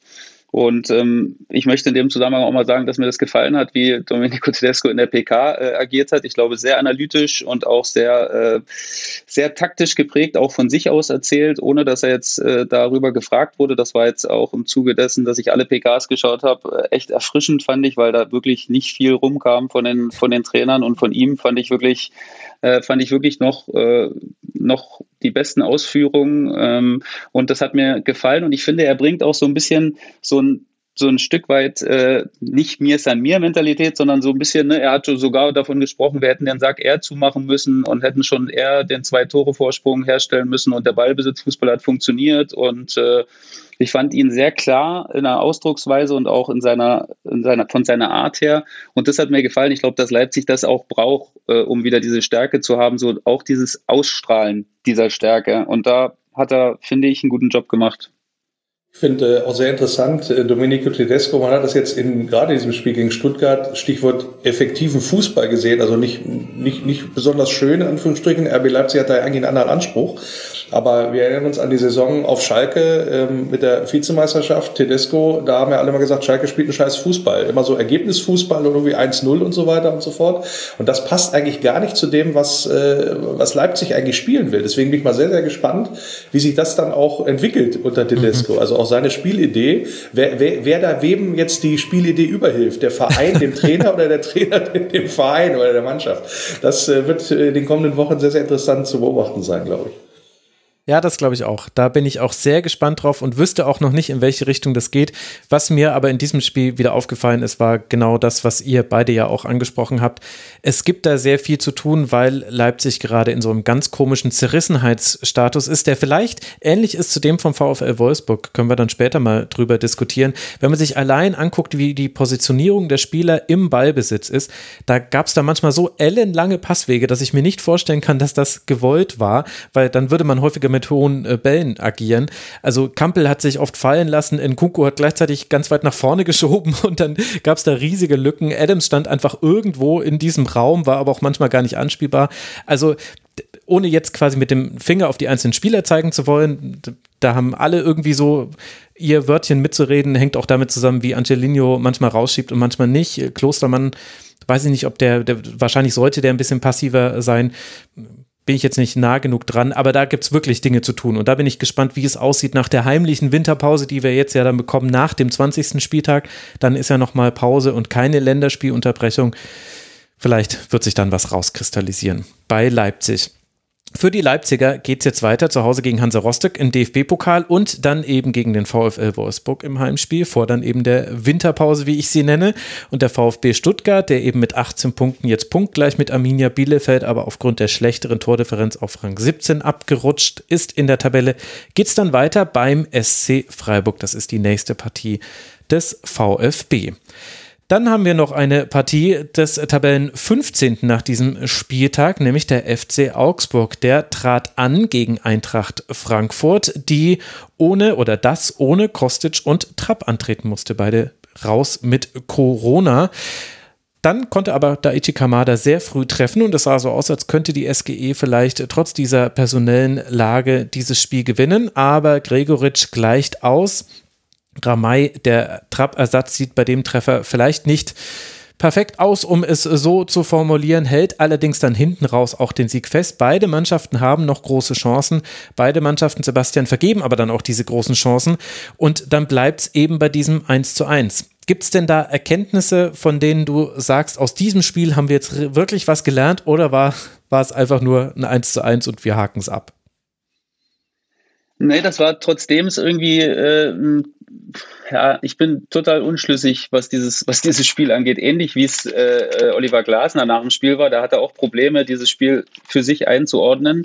Ähm, also angefangen hat Frankfurt gut, fand ich, ähm, hat das, hat das äh, Mittelfeld auch da wieder kontrolliert. Ähm, Augsburg sehr fahrig äh, gefühlt für mich, ähm, vor allen Dingen ähm, Dorsch den ich als exzellenten Spieler sehe, mhm. aber mit sehr viel Risiko, mit fast schon Überheblichkeit, äh, wie ich finde, äh, gespielt und immer wieder seine, äh, seine Pässe, naja, so gewählt, dass es wirklich immer die riskanteste Variante war und das ist dann eben auch ein, zwei Mal nicht gut gegangen und ähm, das hat Frankfurt dann gut bestraft, aber dann äh, ist Augsburg wieder besser ins Spiel gekommen. Ich hatte das Gefühl, immer wenn es über die Außen ging, dann war es sehr gefährlich. Vor allen Dingen Vargas hat mir da gefallen. Ähm, der hat immer wieder in der ersten Halbzeit angezogen und äh, alles äh, äh, versucht, ähm, da Durchbrüche zu erzielen. Und ähm, ja, mir hat es nicht gefallen, äh, dass Markus Weinziel versucht hat, äh, irgendwie, das war so gefühlt alle die besten Spieler aufs Feld zu bringen, ohne dass sie auf den Positionen äh, äh, spielen. So, also mir hat das nicht gefallen, dass man da äh, quasi den, äh, wie hieß der Kollege vorne, Zekiri? Zekiri, genau. Du musst mir mhm. helfen, Marc. Zekiri, ja. genau. Das hat für mich nicht gepasst, ähm, ihn da auf der Linksaußen spielen zu lassen. Das hat dem, dem FCA da äh, potenziell äh, sehr geschadet, weil Lago eigentlich immer wieder gut angezogen hat auch und da immer wieder Durchbrüche geschafft hat, aber ihm hat so ein bisschen der Partner gefehlt, äh, wie man äh, Touré auf der Seite aushebeln konnte und der war für mich der anfälligste Spieler der Eintracht an dem Tag. Der hatte fürchterliche Probleme, das Tempo auch mitzugehen und äh, war da sehr anfällig. Und ähm, dementsprechend fand ich von der Herangehensweise äh, war es nicht optimal, aber dann äh, verdientermaßen zum Ausgleich gekommen und ja, zweite Halbzeit war es dann wirklich viel, viel Stückwerk äh, äh, zum Schluss mit einer wilden Schlussphase, wo beide hätten treffen können. Und äh, im Großen und Ganzen, glaube ich, war es okay. Ich glaube, die Eintracht hätte es eher verdient gehabt, das Spiel zu gewinnen, wenn ich mir jetzt jemanden aussuchen müsste. Ähm, aber trotzdem war es ein Spiel, wo ich irgendwie ein bisschen nachdenklich zurückgeblieben bin danach. Ja, nachdenklich ist gut. Ich bin, und das sage ich ganz ehrlich, das passiert mir überhaupt normalerweise nicht. Ich bin eingepennt in der zweiten Halbzeit beim Gucken. Tatsächlich. Also wortwörtlich bin ich da weggenickt in dem Sinne. Ähm, am Anfang äh, war es noch durchaus äh, ein interessanter Kick, möchte ich mal sagen, mhm. ähm, wo ich gesagt habe, ach guck mal hier die Frankfurter und dann wenn das, wenn der Pfostenschuss da drin ist, ich glaube, dann ist auch mehr oder weniger doppel der Deckel drauf. Ich glaube nicht, dass dann ähm, äh, Augsburg dann nochmal zurückkommt, aber insgesamt fand ich es bemerkenswert, dass wir reden ja immerhin so Tabellen 15er gegen Tabellen 8, Europapokal gegen Abstiegskandidat äh, dass das relativ auf Augenhöhe stattgefunden hat. Also das war wieder so ein absoluter Beweis, wie relativ ausgeglichen äh, die Bundesliga auch funktioniert. Äh, hinten raus, Sebastian hat es eben gesagt, hätten beide dann das Ding für sich noch entscheiden können. Ramay macht dann seinen ja, ja, Fehler, also er spekuliert beim 1 zu 0 halt falsch und dann kriegt er den halt rein da vom Schlitz oder von Gregoritsch aber ähm, macht das natürlich dann hinten raus dann wieder sehr gut, ja, mhm. und rettet dann in Frankfurt dann den, äh, ja, den Punkt letztendlich auch. Also es hätte auch genauso gut dann in die andere Richtung nochmal kippen können. Insofern äh, fand, fand ich das dann, ähm, obwohl ich da eingenickt bin, dann hinten raus dann wieder interessant. Da bin ich da auch wieder hochgeschreckt und da, oh, guck mal, jetzt passiert doch nochmal was. Was ich so ein bisschen interessant fand, äh, so ein bisschen untypisch äh, für eine Glasner-Truppe, nämlich, äh, dass die drei Kilometer weniger gelaufen sind als Augsburg in dem Zusammenhang. Also da hat Augsburg läuferisch da sehr viel investiert. Normalerweise ähm, ist ähm, mhm. erwartet Oliver Glasner oder lässt Oliver Glasner da noch laufintensiver spielen, meistens als der als der Gegner. Kennen wir ja noch aus, aus Wolfsburger Zeiten. Ähm, aber ich glaube, am Ende war es für, für beide ein gerechter Punkt, der aber beide nicht, beiden auch nicht weiterhilft, sagen wir es mal so. Ich bin auch so hin und her gerissen, was dieses Spiel angeht, weil ich fand ich fand es schon interessant, mit, mit Ausnahme die zweite Halbzeit, ich weiß nicht, ob das nur bei mir im Kopf so ist, aber ab dem äh, Kopfballtreffer von Oxford und Kamada hat eine ganz fahrige Phase eingesetzt, bis, bis es dann zur Schlussphase nochmal ein bisschen akzentuierte wurde bei beiden Mannschaften. Ich fand diese Partie interessant, aber irgendwie aus den falschen Gründen, nämlich aus allem, was ihr gerade gesagt habt. Also Spieler, die irgendwie vermeintlich nicht so richtig in ihrer Position spielen. Sekiri ist mir da auch aufgefallen. Äh, Vargas auf rechts fand ich hat das ganz gut gemacht. Der spielt ja eigentlich eher über links. Dann äh, das Mittelfeld war total interessant sich anzugucken. Dorsch und Meier versus Rode und so. Also gerade Dippel ist so, der also er hat ja wieder einen Pass gespielt auf Lindström. Das ist ja also da, da kannst du dich ja reinlegen. Das ist ja wunderbar. Gleichzeitig aber auch solche Dinge, die bei Eintracht Frankfurt in der Abstimmung nicht gestimmt haben. Also klar ist das 1 zu 1 ein Fehler von Ramay, aber warum kann denn Sekiri, wenn er einfach nur einmal nach innen zieht, dann einen tiefen Pass schlagen auf Gregoritsch und der ist komplett hinter der Kette durch? Also da hat ja die Staffelung überhaupt nicht funktioniert. Endika hat da das Abseits aufgehoben. Die waren da nicht auf derselben Wellenlänge. Touré hatte ganz viele Probleme. Tendler war total interessant, mal Frankfurt ohne Kostic zu sehen Zwei, drei gefährliche Flanken hat er auch gebracht. Allerdings, alle, allerdings, wenn er dann nach innen gezogen ist vom linken Flügel, also auch relativ ausrechenbar. Trotzdem hat Gummi ihm das immer wieder zugelassen. Und so könnte ich jetzt eigentlich mit jeder, mit jedem Spielerpärchen, es war ja auch sehr mannbezogen zwischendurch, könnte ich jetzt weitermachen. Es war irgendwie, da waren gute Elemente drin, da waren auch interessante Elemente drin, da waren aber auch viele Sachen drin, wo ich davon ausgehe, das sehen wir nie wieder. Das war jetzt am 19. Spieltag so und eigentlich ist es dann total egal, was ich über Zekiri auf dem linken Flügel denke oder Gregoritsch neben Pepi. Also Gregoritsch hat es ja dann eher hängend spielen sollen. Er hat auch einmal diesen langen Ball weitergeleitet auf Pepi, das war dann knappes Abseits, hat deswegen nicht gezählt also irgendwie kann man das alles erklären, aber gepasst hat in diesem Spiel sehr wenig. Und dann ist es irgendwie auch passend, dass dann keiner seine Chancen hinten raus nutzt und es halt dann ein 1 zu 1 ist, was dann auf dem Papier unspektakulärer ist, als es in einzelnen Detailbeobachtungen vielleicht war. Ich glaube, du hast das echt äh, gerade gut gesagt. Also viele Sachen haben einfach überhaupt keinen Sinn ergeben bei, bei dem Spiel. Also das war wirklich, das hat schon irgendwie, hat mir das wehgetan beim, beim Zuschauen, aber aus Gründen, die ich gar nicht so richtig wie du greifen konnte, weil eigentlich, ähm, ja, Augsburg hat es dann ziemlich einfach gemacht. Das war ja klar der Plan, immer wieder Gregoritsch mit Verlängerungen einzusetzen und dann Zikiri und Pepi äh, irgendwie mit Verlängerungen ins Spiel zu kriegen und ähm, ja, ähm, da hat auch, das ist, das ist einfach zu einfach nachher auch. Das ist was, worauf sich eine Bundesligamannschaft relativ schnell einstellt mhm. und wo du jetzt nicht äh, erwarten kannst, das kann vielleicht mal ein Spiel klappen oder das kann mal in einer Aktion äh, klappen, aber gegen eine Dreierkette normalerweise äh, setzen sich da die zwei Spieler, die nicht ins Kopfballduell gehen, ab und du hast eigentlich relativ wenig Chancen, äh, wenn, die, wenn die Abwehr das gut macht, ähm, da das äh, zu verteidigen. Und wie du sagst, beim Gegentreffer, ein Dika, also ich meine, der hat einen ganz klaren Blick auf die Situation. Er steht da auch alleine, also er sichert weder äh, äh, ähm, Wer hat in der Mitte gespielt? Äh, Hasebe. Mhm. Er sichert weder Hasebe ab, noch stellt er ihn abseits, was er hätte beides machen müssen eigentlich. Und das ist dann am Ende zu einfach, ob Gregoritsch den dann so machen will. Äh, ich, ich bin immer noch sicher, er wollte ihn querspielen und er rutscht ihm ein bisschen über den Schlappen und geht dann rein. Ähm, ja, sei es so, das war auch ein fürchterlich nickliges Spiel, hatte ich das Gefühl, vor allen Dingen von den Bänken. Die haben sich da mhm. tierisch in den Haaren gehabt, andauernd. Äh, Stefan Reuter hat da, äh, hat da sehr viel Stimmung gemacht, hatte ich das Gefühl. Und ähm, ja, auch die Halbzeitauswechslung hatte ich zuerst nicht verstanden, bis ich gehört habe, dass äh, Lago äh, angeschlagen war. Ähm, weil ich eigentlich fand, dass er immer wieder mit seinem, mit, mit seinem Anschieben dafür für äh, gute Aktionen gesorgt hat.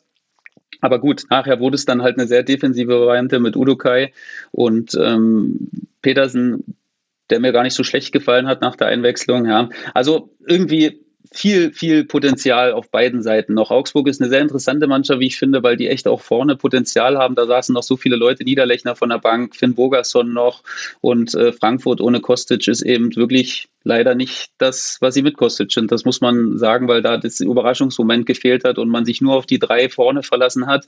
Und wenn da eben nichts kommt oder wie Lindström seine Chancen nicht nutzt, dann ähm, ja, spielt es halt 1-1.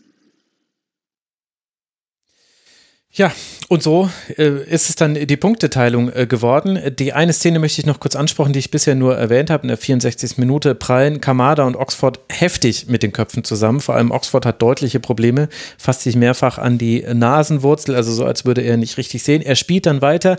Ich hoffe einfach, dass das auch dann alles gerechtfertigt war, sich da jetzt im Nachhinein auch keine Verletzung herausstellt. War allerdings symptomatisch für den Umgang mit Kopfverletzungen, fand ich an der Stelle. Deshalb wollte ich es nochmal kurz erwähnen weil das schon ein heftiger Zusammenprall war. Hoffentlich ist das alles gut gegangen. Dann werden wir Oxford, der ansonsten ein sehr gutes Spiel gemacht hat, zusammen mit Leo.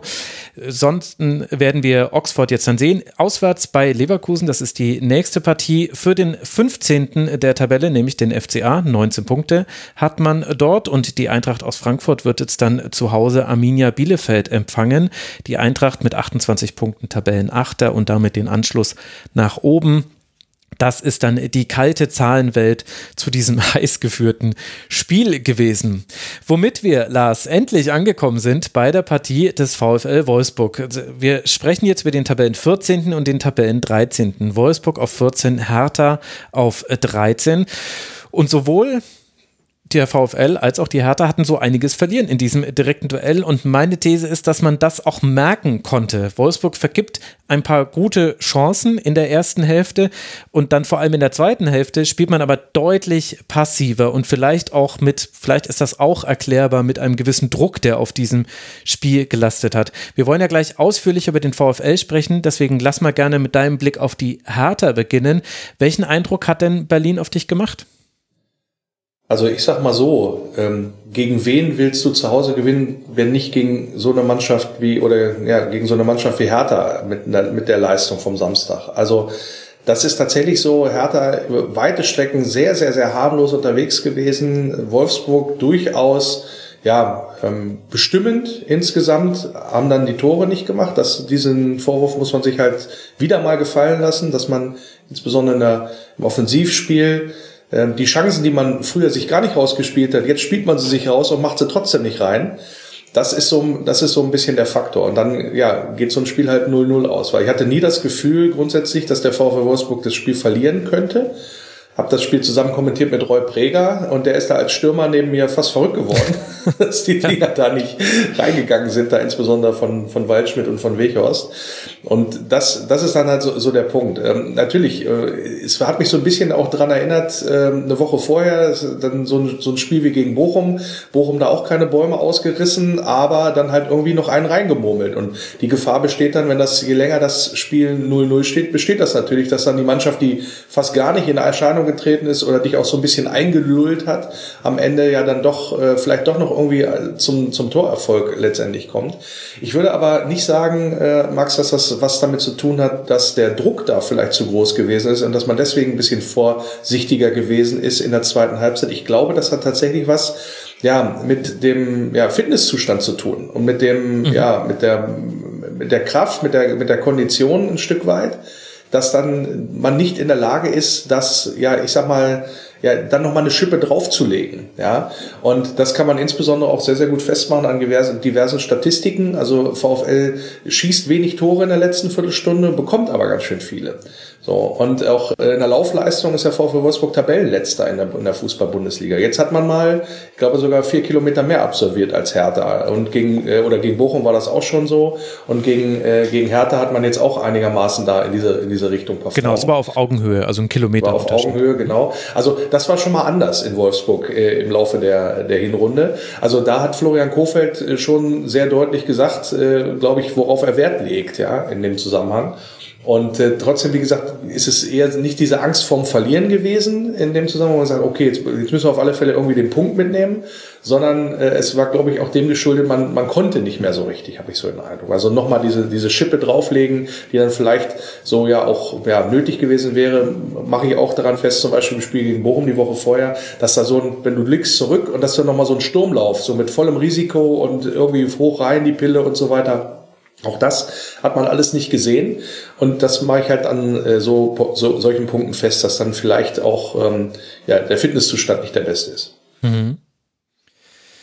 Hertha jetzt auch nicht äh, ganz offensiv gefährlich. Du hast es schon äh, ganz gut in äh, Worte gefasst. Es äh, gab sechs Schüsse der Hertha, nur einer davon ging überhaupt aufs Tor. Als auffälligsten Offensivspieler habe ich mir Wladimir Darida aufgeschrieben. Und wenn der, also gegen den Ball ist er ja sehr gut, aber wenn er dein wichtigster Offensivspieler ist, dann sagt das vielleicht auch was über das Spiel aus. Natürlich hängt das auch wieder mit fehlenden Spielern zusammen bei Hertha. Das kann man nicht komplett weglassen, wenn man über Hertha spricht. Sebastian, welchen Eindruck hat die Gastmannschaft auf dich gemacht? Einen fürchterlichen, wirklich. Also ich war tief enttäuscht von der Hertha und ich fand es wirklich, also fast schon eine katastrophale Leistung. Also ohne Mut, ohne ohne überhaupt irgendwas erkennen zu können, was, was der Plan war. Also ich habe bei Hertha auch die Aufstellung, wenn, wenn, also man hat ja gehört, Belfodil äh, hat nur ein oder anderthalb Tage trainiert. Also ich finde, das hat man von der ersten Minute angesehen. Und bei so einem wichtigen Spiel, wo es doch darauf ankommt, äh, zumindest erstmal, so hatte ich zumindest das Gefühl, sicher zu stehen, da bringe ich doch dann trotzdem lieber einen Selke, der dann die, der sich dann die Lunge aus dem Leib rennt, quasi und dann irgendwann Belfodil, weil das war ja, also der hat ja gehaushaltet von der ersten Sekunde an und wenn, und ich fand, Wolfsburg hat schon, hat schon trotzdem in der Defensive einige Sachen angeboten, wo Hertha aber wirklich nicht im geringsten dazu in der Lage war, das nur annähernd auszunutzen. Da gab es in der ersten Halbzeit mal zwei, drei Bälle, wo dann der äh, Spieler ähm, Maulida äh, mal angespielt wurde vor der Kette und dann hätte es mal gefährlich werden können, weil Wolfsburg da wirklich Probleme hatte. Aber es kam nicht mal ansatzweise zum Tragen, weil Hertha so destruktiv gespielt hat und so ohne Idee für dieses Spiel. Und es war einfach dann nur ein Verteidigen. Er hat dann nach 20 Minuten auf 4-2-3-1 umgestellt, hat Maulida ein bisschen zurückgezogen, weil Arnold zu viel zu viel Kontrolle über das Spiel hatte. Und ähm, ja, das war dann okay, aber im Großen und Ganzen war ich unfassbar enttäuscht von Hertha. Ja, kann ich beipflichten in dem Zusammenhang, weil ähm, tatsächlich Wolfsburg das eine oder andere angeboten hat, was daran lag, dass die Dreierkette hinten mit Lacroix, Bono und Brooks unwahrscheinlich versucht hat, äh, aggressiv nach vorn zu verteidigen. Also jedes Mal, wenn der vertikale Pass aus der Abwehr der Berliner kam, dann war äh, der, der, der Manndecker in Anführungsstrichen von Wolfsburg da schon dran. So. Und äh, da gab es so ein, zwei Situationen, wo sich der Berliner dann befreien konnten und dann gab es die Spielverlagerung von der einen auf die andere Seite, links, rechts, rechts, links. Und dann waren auf einmal Lücken da in der Wolfsburger Abwehr. Und da gibt es Truppen in der Bundesliga, die das deutlich besser ausnutzen oder auch in der Vergangenheit ausgenutzt haben. Also das, da war Berlin gar nicht in der Lage, irgendwie für sich irgendwie auszunutzen. Und äh, trotzdem äh, hat man, darf man da über diese, diese Schwächen äh, bei Wolfsburg dann nicht hinwegsehen. Dann lass mal den Blick auf den VfL richten. Du hast ja jetzt schon ein paar Dinge gesagt. Es gab Chancen, die vergeben wurden. Ich finde aber, dass man beim VfL durchaus schon auch über die Aufstellung sprechen kann, wenn wir das jetzt gerade bei Hertha so heftig kritisieren. Also wenn ich mir angucke, wie der VfL in diese Rückrunde gestartet ist am letzten Spieltag mit dem 0 zu 1 beim VfL Bochum, wo Waldschmidt und Steffen wirklich sehr wenig Akzente nach vorne setzen konnten. Hat es dich so verwundert wie mich, dass es vorne wieder die identische Aufstellung war mit Waldschmidt, Steffen Bechhorst, dann Janik Gerhardt als Sechser neben Maximilian Arnold oder gibt es da noch irgendwelche Gründe, die ich als etwas weiter entfernter nicht sehe? Also mich hat es auch ein bisschen überrascht. Normalerweise gehst du ja davon aus, bei so einer Leistung wie gegen Bochum, verlierst du 1-0, hast dir unwahrscheinlich viel vorgenommen. Hinterher steht dann Wout Wichers beim Interview und hat fast Tränen in den Augen, weil er auch nicht weiß, woran es jetzt gelegen hat und schon wieder verloren und so weiter. Und dann äh, spielt dieselbe, fast dieselbe Mannschaft, also Steffen ist ja nur in die Startelf gerückt für Philipp als, als Veränderung, mhm, spielt genau. fast dieselbe Truppe wieder. So. Das, ähm, wir haben es ja eben gerade bei Stuttgart gehabt, ja. Also das liegt vielleicht daran, dass Kofeld noch nicht an dem Punkt ist, wo er die Mannschaft äh, an die Wand nageln, in Anführungsstrichen so. Sollte er auch tunlichst, glaube ich, vermeiden in dem Zusammenhang. Ähm, ich glaube, ähm, äh, weiß gar nicht, wer es war, ob es jetzt Gila Vogie war oder so, der gesagt hat, äh, Florian Kofeld ist der, derjenige, der am meisten an diese Mannschaft glaubt. So. Und das ähm, ja, spiegelt sich dann auch bei der, bei der äh, Aufstellung halt wieder. Also er hat wahrscheinlich gesehen, okay, jetzt auch vielleicht mit der Trainingsleistung unter der Woche, wissen wir ja alle nicht, wegen Corona und weil da, da die Zugänge logischerweise nicht so da sind, aber wahrscheinlich gesehen, okay, das sind jetzt aber auch genau die, die mir in der jetzigen Situation vielleicht am meisten weiterhelfen. Auch wenn das die Leistung in Bochum, hat der Trainer auch gesagt, oder auch alle Beteiligten rum, ja nicht gut war. Im Gegenteil, ja, also das, da ist dieser, ich habe das bei mir im Wölferadio im Podcast auch schon gesagt, da ist dieser Auftakt schon wieder verpufft oder dieser dieser dieser Effekt, den man haben wollte mit von wegen wir starten jetzt gut rein und eigentlich muss man auch ganz ehrlich sagen, Niederlage Bochum, nie, äh, Unentschieden Hertha, das ist eigentlich viel zu wenig für mit, äh, wenn man wenn man da drauf guckt. Denn eigentlich äh, waren das sechs eingeplante Punkte, wenn man mal ganz ehrlich ist, um da wieder unten rauskommen zu wollen. Und wie, wie schon gesagt, ich war auch ein bisschen überrascht, dass da von, ich sag mal, von, von, der, von den Personalien her nicht auch so Akzente gesetzt worden sind, aber Kofeld wird da schon seine Gründe gehabt haben und ich glaube, ich spekuliere da mal in die Richtung, dass das halt so ist, dass da auch keiner massiv Druck macht von außen. Also auch so ein. Luke Bakio oder so, der ja auch mal ein Kandidat ist für die für die Startelf zumindest immer so ein bisschen latent, ähm, dass der, äh, dass das offensichtlich nicht so gesehen wird vom Trainerteam und dass dann ja sich die Mannschaft ein Stück weit vielleicht auch von selbst aufstellt, zumindest solange er auch an dem System nichts ändert mit den mit der Dreierkette hinten. Ich meine, der Grund, warum Luke Bacchio nicht gespielt hat, den hat er ja geliefert, als er reinkam. Mhm. Also das war ja wirklich, weiß nicht. Also da könnte ich Florian Kofeld auch total verstehen. Äh, du äh, hoffst ja von so einer Einwechslung von so einem Spieler in so einem Spiel mal irgendwas, aber das war ja so dermaßen uninspiriert, äh, was, was, was Luke Bacchio dann da gezeigt hat. Und ja, bezeichnet ist er für mich auch, dass eigentlich der Offensivspieler, wenn man ihn so nennen kann, mit der meisten Gefahr in der ersten Halbzeit, Janik Gerhardt war eigentlich, der immer wieder mal vorne reingestoßen ist und äh, versucht hat, als Sechser, Schrägstrich Achter, sich dann in die Spitze vorne reinzustellen. Und von Waldschmidt und Steffen war wirklich außer die äh, besagte Elfmeterszene, äh, die dann da äh, nicht gegeben wurde, war ja wirklich ja, nicht so viel zu sehen. Also ich äh, leide da schon ein bisschen mit, äh, mit Kofeld, äh, wenn man sagt, ja, wen soll er denn aufstellen? Also es ist im Moment keiner, der sich da, der sich da nachhaltig aufzwängt. Ja, das ist, das ist richtig. Ähm, also zumindest was man sagen kann, ähm, um jetzt dann auch mal nochmal aufs, Spiel zu gucken, ähm, gerade die Geschichte mit Steffen, das ist dann vielleicht auch der Punkt, also für mich ist es ein klarer Elfmeter, wo du dann vielleicht auch mal so ein Ding brauchst, jetzt mal unabhängig vom eigenen Prozent reinmachen und äh, Vegas vielleicht zu, zu 80, 90 Prozent da in dem Moment. Ähm, und dann macht Hertha, glaube ich, auch gar nichts mehr in diesem Spiel.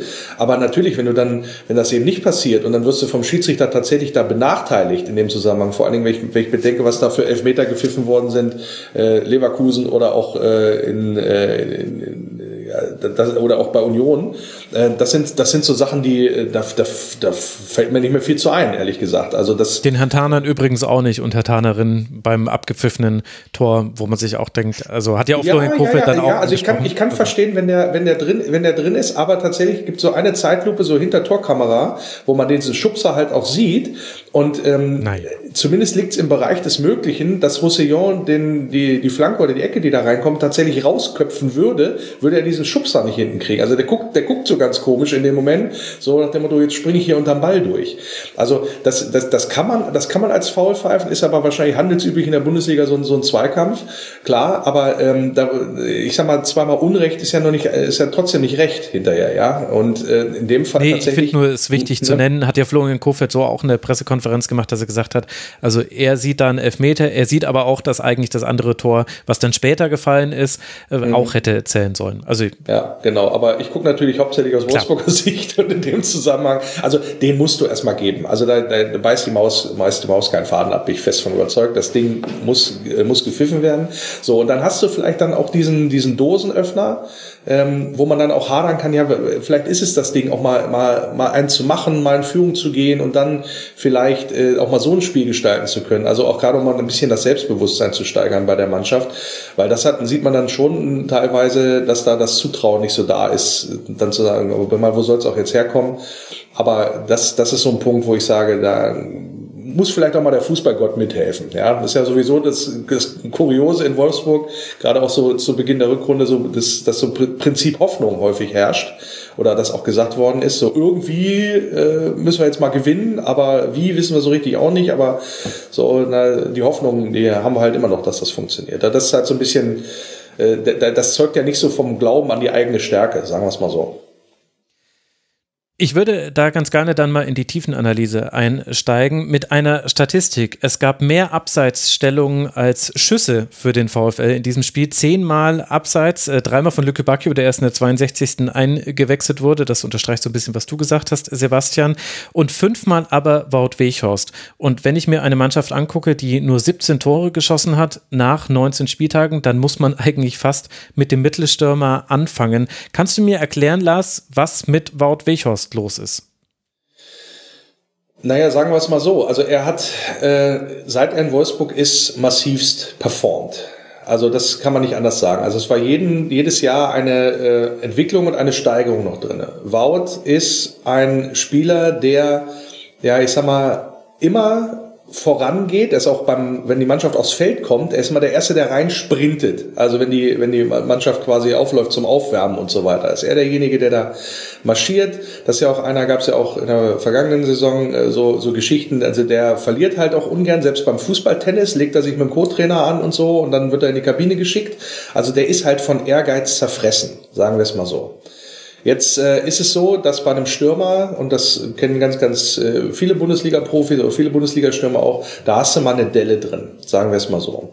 Und äh, also was die eigene Leistung angeht. Und weitere Faktoren sind, er ist, ja, äh, ja, die, die Corona-Geschichte ist ja auch bekannt. Ich glaube, die Erkrankung hat dann ähm, vielleicht auch nochmal so ein paar Spuren hinterlassen. Also so richtig der Alte scheint er dann nicht letztendlich zu sein. Und das dritte ist, der will halt immer zu viel, glaube ich. Und da kommen dann auch so Abseitsstellungen raus. Also der äh, in dem mhm. Moment, wo er sieht, dass er irgendwie starten kann, startet der. Aber die Zuspiele sind dann halt auch nicht so oder so im Timing, dass das dann auch letztendlich passt. Also er versucht sich da einen Vorteil zu verschaffen, ein bisschen schneller da unterwegs zu sein, gerade wenn er dann auch mal geschickt wird, was ja eigentlich auch gar nicht sein Spiel ist. Aber die Mannschaft ist nicht in der Lage, äh, ihren, ja, ihren Goalgetter sozusagen im Strafraum so in Position zu bringen, dass er dann auch einen rein reinmachen würde. Also es ist so, er wird gerade auch im Umfeld, auch in, der Community, in der Wolfsburg Bubble sehr, sehr kritisch gesehen wird vielfach gesagt, dass er da schon irgendwie mit dem Kopf in England ist und so weiter. Das glaube ich ehrlich gesagt nicht, weil vom Typ her ist er jemand, der will jedes Spiel gewinnen und so geht er auch rein. Also ich würde ihm da nie, im Gegensatz zu anderen Spielern, da den Einsatz wählen oder so absprechen, aber er agiert halt insgesamt durchaus glücklos und da sind dann halt so diese Abseitsstellungen so ein bisschen ja Ausdruck dessen, was da am Samstag gegen Hertha gewesen ist. Wobei man sagen muss, ähm, die Wolfsburger laufen jetzt nicht durchschnittlich, glaube ich, mehr ins Abseits als der Rest der Bundesliga. Also das war gegen Hertha schon sehr, sehr auffällig. Mhm. Ja, das war wirklich sehr, sehr viel.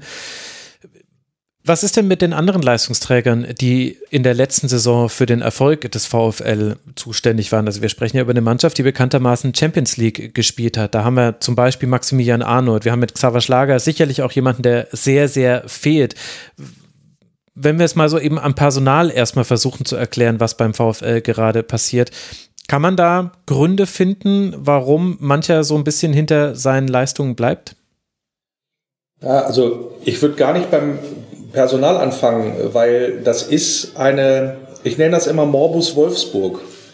Das okay. ist ja eine Situation, die wir haben äh, beim VfL, die sich ja über Jahrzehnte jetzt durchschleppt. Und zwar egal, ob die Mannschaft namhaft war, ob die Mannschaft aus unbekannten Spielern bestand hat, egal ob da jetzt ein, ein Magath, ein Fee, ein McLaren, ein Jonka, ein Ismail äh, an der Linie stand oder ob äh, die Geschäftsführer Alofs, Schmatke, äh, Magath oder sonst wie hießen. Ähm, es ist offensichtlich so, dass nach einem größeren und auch unerwarteten Erfolg, äh, war ja letztes, letzte Saison die dritte Saison, der äh, drittbeste Saison der Vereinsgeschichte nach Meisterschaft und Pokalsieg, dass dann offensichtlich die Mannschaft, die in allen Fällen dann auch meistens zusammengeblieben ist, ja, mhm. dass die einen Schritt weniger macht aus irgendwelchen Gründen. Und ich kann, und das gesamte Wolfsburger Umfeld ähm, kann sich das nur ganz, ganz schwer erklären, warum das so ist. Und ich glaube, das hat insbesondere dann auch die sportlich Verantwortlichen äh, ein Stück weit überrascht, dass dieses ähm, dass diese Form nicht konserviert werden konnte oder dass es diese Entwicklung wiedergegeben hat. Weil, wie gesagt, da kannst du die Uhr nachstellen, dass das tatsächlich nach einem Erfolg immer so passiert in Wolfsburg. Man hat gedacht, man holt sich jetzt mit Van Bommel einen Trainer, der neue Akzente setzen kann nach der, ähm, nach der, ich sag mal, sehr guten Saison unter Glasner oder es waren ja eigentlich äh, zwei gute Saisons, die wir da gespielt haben mit Europapokalteilnahmen etc. Und ähm, dass jetzt man gesagt hat, okay, machen wir einen nächsten Schritt mit Van Bommel und hat diese Mannschaft zusammengehalten, hat auch Spielern den Wechsel untersagt, wie zum Beispiel Lacroix, der gerne auch wahrscheinlich den nächsten Schritt gemacht hätte und nach Leipzig gegangen wäre. So war es ja vor der Saison zu hören. Und ähm, hat sukzessive nachgerüstet für einen, ja, für, für, für einen besseren VfL im, im spielerischen Sinne, auch im, vor allen Dingen auch im Offensivspiel. Deswegen so Verpflichtungen wie Waldschmidt, Festverpflichtung Philipp und auch ja ein Luke Bakio-Leihgeschäft. Und offensichtlich hat man dadurch die Statik der Mannschaft so durcheinander gebracht, gemeinsam oder gepaart mit einem, ja, ich sag mal, einem Trainer, der als Trainer all das nicht vermitteln konnte, wofür er als Spieler stand. Nämlich eine massive Intensität, äh, ein Druck gegen den Ball und so weiter und so fort, sondern, und das manifestiert sich ja jetzt auch, was ich vorhin sagte, Thema Fitnesszustand, diese Grundlagen, die sind im Sommer offensichtlich nicht gelegt, äh, gelegt worden. Mhm. Und der VfL Wolfsburg war immer dann erfolgreich, wenn die Mannschaft, ja, ich sag mal, vom Trainer geknechtet wurde, dass es geknallt hat. Über Magath brauchen wir nicht zu reden, aber das war auch unter Hacking der Fall. Das war vor allen Dingen auch äh, in der Relegation, nach der Relegation 2018 der Fall mit Bruno Labbadia, der ankam, gesehen hat, oh, hier, hier ist ein Trümmerhaufen, sowohl auf als auch abseits des Platzes und ähm, hat dann in der Sommervorbereitung, nachdem die Relegation erfolgreich beschritten worden ist, die, ich glaube, mit äh, drei bis fünf Einheiten am Tag äh, so gequält, dass am Ende ein Europapokalplatz rausgekommen ist. Ja, fünf äh, Einheiten der, am Tag. Na, ich übertreibe jetzt okay, mal ein bisschen, gut. aber so, so, gefühlt, so gefühlt war das so. Also der hat die richtig, der hat die richtig an die Kandara genommen, die mhm. Nummer. Also da, weil er gesehen hat, die Truppe ist nicht in der Lage zu marschieren. So und ähm, das hat, das hat Labadia, den, den ich jetzt nicht so als zwingenden Schleifer irgendwie äh, eingeordnet hätte damals, der hat das gesehen, das muss sein. Und tatsächlich hat, musste es sein. Und dann war auch der Erfolg da wieder in Wolfsburg. Es ist so, dass in äh, Wolfsburg gibt's ja den, den Slogan, der ja aus der Fanszene entstammt und auch vom Verein übernommen wurde, Arbeit, Fußball, Leidenschaft, dass das so die DNA ein Stück weit auch dem äh, für den Verein sein soll. Also Arbeit, Stichwort Arbeiterstadt, VW, so, da brauchst du natürlich aber auch eine Mannschaft, die arbeitet auf dem Platz. Und um arbeiten zu können beim Fußball, musst du laufen können ein Stück weit. Und das, äh, hat, das ist abhanden gekommen in dieser Saison. Auch das Thema Leidenschaft ist abhanden gekommen. Also man, man kann, äh, und das war auch sehr, sehr unglücklich, wie Oliver Glasner ja auch gegangen ist aus, ähm, aus Wolfsburg und wie er sich auch hinterher geäußert hat, kommen wir vielleicht auch nochmal zu. Aber das war so ein Punkt, der, der mir auch insbesondere nicht gefallen hat. Aber man konnte nicht sagen, dass die Truppe äh, nicht gebrannt hätte, wenn die auf den Platz gekommen ist. Also er hatte immer eine, mhm. immer eine gewisse Leidenschaft an den Tag gelegt und auch die ist abhanden gekommen. Das war so ein bisschen lethargisch, das war so ein bisschen gleichgültig, obwohl ja auch ähm, wichtige Spiele da in der Champions League, wo man sich auch zeigen konnte, da äh, sta äh, stattfanden. Das ist auch so ein bisschen verloren gegangen. Und über ja, Fußball äh, müssen wir nicht drüber reden. Also das war sowieso ein bisschen konfus, ein bisschen merkwürdig. Also eine Mannschaft, die einen massiven, ja, ich sag mal, Balleroberungsfußball gespielt hat. Xaver Schlager hat es angesprochen. Klar, der fehlt an allen Ecken und Enden, was das angeht. Hm, aber Glasner hatte natürlich eine ganz andere Idee vom Fußball als Van Bommel. So, und du hast jetzt versucht, mit einer Mannschaft, die auf Balleroberungsfußball und schnellen Umschaltfußball ausgerichtet war, hast jetzt versucht, so eine Ballbesitzfußball zu machen. Und ähm, du hattest letzte Saison, glaube ich, eine durchschnittliche Passquote von 73 Prozent oder so. Da wusstest du schon eigentlich, ähm, eigentlich ist die Mannschaft gar nicht in der Lage, Ballbesitzfußball zu spielen. Jedenfalls ja. nicht vom, von unserem Dafürhalten von außen. Und das war äh, auch so, das hat auch alle überrascht, dass das irgendwie so, jetzt, jetzt wechseln wir mal die DNA aus ein Stück weit von dieser Truppe. Und damit ist man nicht, letztendlich nicht klargekommen. Jetzt kommt mit Kofeld wieder einer, der so eine Mischform versucht, ja, so ein Stück. Aber das, äh, ob das funktioniert, das, äh, das, das bleibt noch ein Stückchen abzuwarten. Ja, aber nur das einmal so ähm, skizziert, dass das ganz, ganz viele verschiedene Ursachen hat, warum man jetzt da steht, wo man steht, aus meiner Sicht. Ich vermute auch, dass der ehemalige Sportdirektor hier bei uns in der Runde da ganz große Ohren bekommen hat. Denn Sebastian, das sind ja alles Themen, die eigentlich in, seinen, in einen strategischen und strukturellen Bereich fallen. Ich glaube, wir werden jetzt nicht die Antwort finden auf die Frage, warum wollte man unbedingt so krass eine Veränderung im Spielstil herbeiführen. Was ich aber fast noch interessanter fand, waren eben die strukturellen Probleme, die eben sowas wie Fitness und Athletik angehen, die sich schon länger durchziehen. Welche Stellschrauben hat man denn da auf sportlicher Leitungsebene, um da eine, ja, ich würde fast sagen, dann eine Kultur zu etablieren in einem Verein? Ja, das ist das ist eben ein Part, der sehr, sehr schwierig ist, weil einerseits möchte man natürlich den Trainer äh, verpflichten, so wie er ist. Und man möchte nicht äh, einen Roboter haben, den man programmiert und sagt, hier heute, diese Woche wäre cool, wenn du das machen würdest. Ähm, da äh, kriegt man natürlich alles, äh, äh, das Positive und das Negative. Und ähm, ja, vielleicht war da die, äh, die Vorinformation über Marc van Bommel vielleicht nicht die richtigen, weil mich hat es auch gewundert. Ich äh, empfand die Zeit unter Oliver Glasner als äh, sehr, sehr gute Zeit für den VfL, weil ähm, das Spiel, fand ich, hat gezeigt, dass es genau auf den Kader abgestimmt war.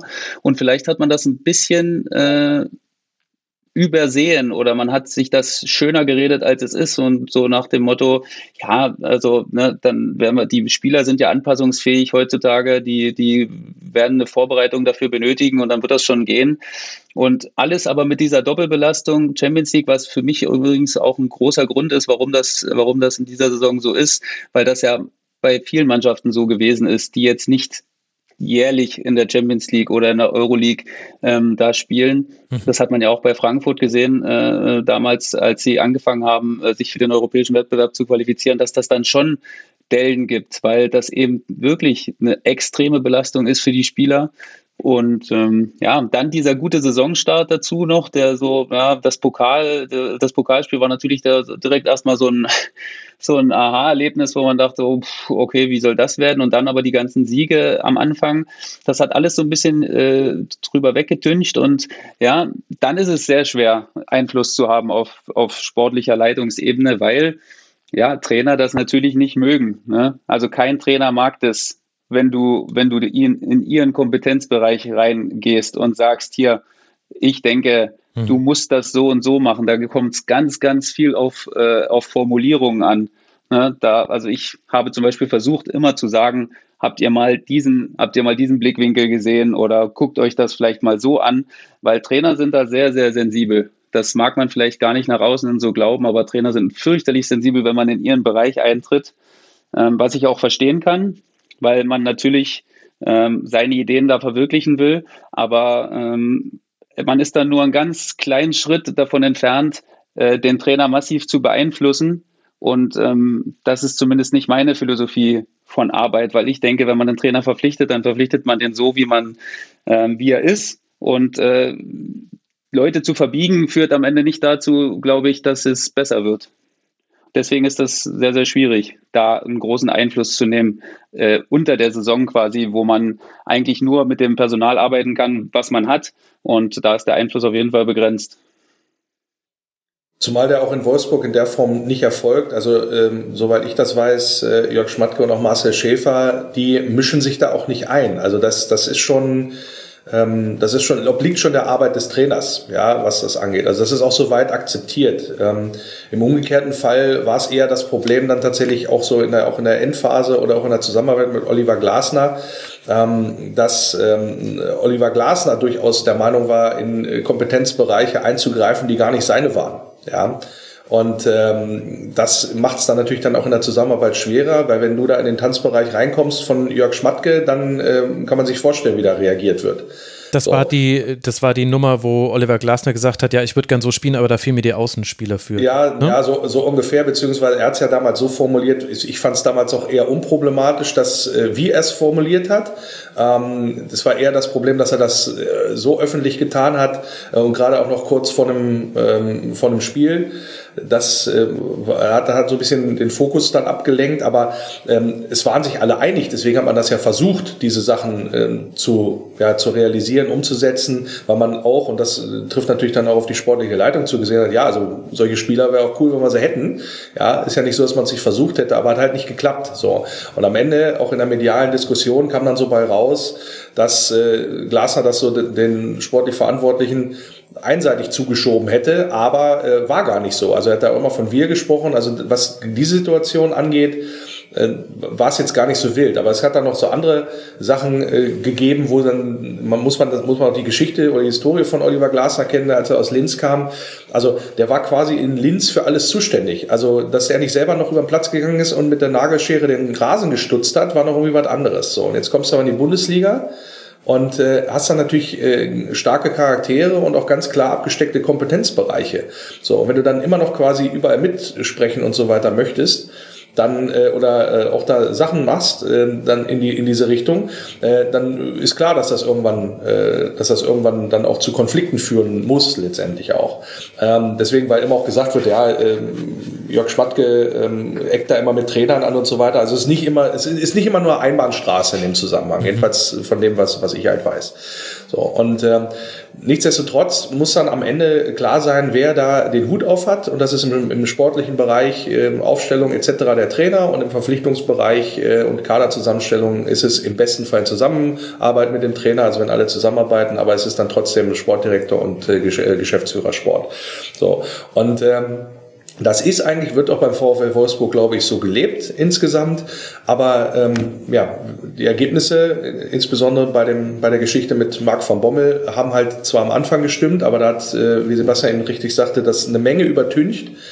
Und dann man hat es nicht, man hat es dann nicht hinterher, beziehungsweise als man es dann erkannt hat, dass es nicht passt, insbesondere auch durch Rückmeldungen aus der Mannschaft, hat man dann relativ schnell reagiert, aber da war das Kind schon in den Boden gefallen, möchte ich mhm. mal sagen. Und da, da ja, zehrt man jetzt im negativen Sinne immer noch von. Dieses, dieses Spannungsfeld ist übrigens ein sehr großes, also zwischen Trainer und Sportdirektor. das habe ich auch äh, nicht nur bei mir selbst äh, äh, gesehen, sondern auch äh, immer wieder in Gesprächen, auch mit anderen Sportdirektoren. Das ist ein Riesenthema, weil es eben so, so schwierig ist. Ne? Du als Sportdirektor hast eine Idee für den Verein und ähm, am Ende arbeiten mit den Spielern muss aber der Trainer. Mhm. Und ähm, deswegen macht es eigentlich keinen Sinn, einen Spieler unbedingt durchdrücken zu wollen, weil man denkt, das ist jetzt wirklich, das ist die beste Entscheidung, aber der Trainer ist damit nicht einverstanden, weil dann wird es nicht funktionieren. Dann wird der Trainer schon äh, vorher im Kopf beeinflusst sein und äh, da negativ rangehen. Das ist ein Riesenspannungsfeld, was es da gibt und das ist dann auch ganz speziell äh, wichtig, was für Charaktere sind Sportdirektor und Trainer. Na, da geht es eigentlich, muss man muss man es runterbrechen, es geht um Erfolg. Und äh, das ist, das ist das Wichtigste. Aber es geht leider auch viel um Eitelkeiten, um Macht, um mediale Spielchen, die eigentlich total unnötig sind, die aber ja leider irgendwie dazugehören. Und äh, das äh, gibt ein Spannungsfeld, was eigentlich unnötig ist, weil es sehr, sehr viel Energie kostet, immer wieder diese Arbeit zu machen. Und dann sagt der Trainer, weil er irgendwie mal sauer ist äh, bezüglich eines Gesprächs im nächsten Interview, lässt er mal das fallen, wäre schön, wenn ich die Spieler hätte. Das ist einfach eine never-ending Story, die du dann hast. Und da ist es wichtig, zum Beispiel, mein perfektes Beispiel immer Freiburg da kommt nichts nach außen, nichts. Und ich weiß, die diskutieren sich die Köpfe heiß da in Freiburg, die äh, Clemens Hartenbach, äh, Jochen Seyer und so. Ne? Das sind, da sind auch äh, Christian Streich, da sind ganz harte Gespräche, aber mhm. da bringt nie was nach außen, nie. Und das ist ein Erfolgsgeheimnis, weil wenn du damit einmal anfängst, und da sind natürlich die Journalisten auch immer angehalten, wieder nachzufragen, nachzufragen, nachzufragen, weil das natürlich interessante Stories sind, die die Leute hören wollen, wenn es irgendwo nicht funktioniert. Und das ist eben sehr, sehr, sehr, sehr schwierig. Und das ist wirklich ein, ein ganz großes Spannungsfeld in so einem Verein. Hinzu kommt beim VfL Wolfsburg, ähm, dass dieser Verein unwahrscheinlich mit sich selbst zu tun hat. Insbesondere was auch die Identitätsfindung angeht. Das ist ein Dauerthema in Wolfsburg, jetzt auch schon seit, seit vielen Jahren. Und ähm, wir gehen jetzt ins 25. Jahr Bundesliga. Also man ist ähm, eine der Mannschaften, die am längsten ununterbrochen dabei ist. Aber ähm, die Philosophie, äh, für, dieser, für was dieser Verein stehen möchte, für welchen Fußball dieser Verein spielen möchte, das ist immer so ein bisschen volatil. In, ja, also man hat noch nicht so diese die äh, die Vereinsidentität in, äh, gefunden. Ähm, Stichwort Kontinuität. Also sowas, weil das Beispiel Freiburg eben fiel. Genau sowas fehlt dem VfL Wolfsburg. Diese Kontinuität auch an den entscheidenden Hebeln, an diesen entscheidenden Stellen dass da mal tatsächlich nicht alle zwei Jahre oder drei Jahre, wie so eine Geschäftsführerperiode meistens dauert, oder eine, eine, eine Trainerperioden sind ja noch kürzer. Ähm, es ist bisher so, ähm, Reisender kommst du nach Wolfsburg, äh, was brauchst du, das machen wir für dich. So und eigentlich muss es umgekehrt sein. Reisender kommst du nach Wolfsburg, so funktioniert der Verein und daran haltet ihr euch bitte. Und deswegen kann dieser dauerhafte Wechsel von Spielideen, wie sie ein Trainer hat, eigentlich auch in der Form nicht sein, weil das hat ähm, gerade auch, haben wir, habe ich ja vorhin skizziert, gerade auch so nach erfolgreichen Perioden dann immer dazu geführt, dass du einen Absturz erlitten hast. Und zwar nicht nur einen, so dass du mal eine Delle drin hattest, sondern da bist du fast bis in die zweite Liga durchgerauscht. Und ähm, ich will jetzt nichts sagen, aber äh, und gehe natürlich auch vom Besten aus, von der positiven Entwicklung. Bin auch, glaube ich, nicht glaube ich, bin ich auch davon überzeugt, dass die Mannschaft da unten wieder rauskommt. Aber wir hatten es schon mehrfach gehabt, zuletzt 2017, 18 ist jetzt noch nicht so lange her, dass du damit, ähm, ja, ich sag mal, mit äh, 19 Punkten aus der Hinrunde rausgegangen bist, also einem weniger nur. Oder jetzt hast du einen mehr gehabt als in den Relegationsjahren. Und wie das geendet ist, wissen wir. Und das liegt meiner Meinung nach auch sehr stark daran, mit dieser, ich sag mal, Suche nach der eigenen Identität, dass nicht ganz klar ist, was willst du da eigentlich jetzt machen? Äh, Marcel Schäfer hat, oder auch Jörg Schmatke, weiß ich auch, die haben es ja äh, versucht zu etablieren, oder es wird auch immer gesagt, dass diese Spielidee oder diese Vereinsidee Arbeit und Entwicklung sein soll. Also man holt sich junge, entwicklungsfähige Spieler, hungrige Spieler, so ist ja auch ein weiteres Vereinsmotto, äh, immer hungrig, wird da, wird da immer gerne propagiert, so, und versucht die dann weiterzuentwickeln, dass die den nächsten Schritt machen und dann werden sie verkauft, so. Jetzt ist natürlich ein Problem, wenn diese, wenn diese Spieler glauben, sie haben schon den nächsten Schritt gemacht, aber trotzdem nicht gehen dürfen. Beispielsweise von Lacroix. Jetzt ist noch ein junger Spieler, hat dann auch eine Leistungszelle drin, aber auch da will ich jetzt nicht ausschließen oder auch bei, bei einem Riedle Baku, der eine unwahrscheinliche Entwicklung genommen hat, dass da mal eine Delle drin ist, aber dann auch vielleicht dann einen Schritt weniger gemacht wird, weil man schon denkt, ach, ich bin doch schon ganz schön weit. So, das kann ich alles, das, das will ich nicht ausschließen, aber insgesamt mache ich es eher fest an dieser übergeordneten Idee und dieser Philosophie, die in Wolfsburg ja hoffentlich sehr, sehr bald gefunden wird. Aber da bin ich mal, Max, da bin ich auch auf deine Meinung gespannt. Hm. Das fehlt ja im Grunde genommen allen Mannschaften außer Freiburg, Bayern, Dortmund, Gladbach mit Abstrichen vielleicht noch. Und in der zweiten Liga möchte ich mal Heidenheim so als äh, Beispiel mhm. und Regensburg vielleicht mal bringen. Allen anderen Mannschaften fehlt das ja. Und das zeigt auch, wie schwierig das ist, ne? das, äh, das über Jahrzehnte im besten Fall äh, zu entwickeln ähm, weil das macht nämlich den Erfolg am Ende aus. Deswegen stehen diese Vereine da, wo sie stehen.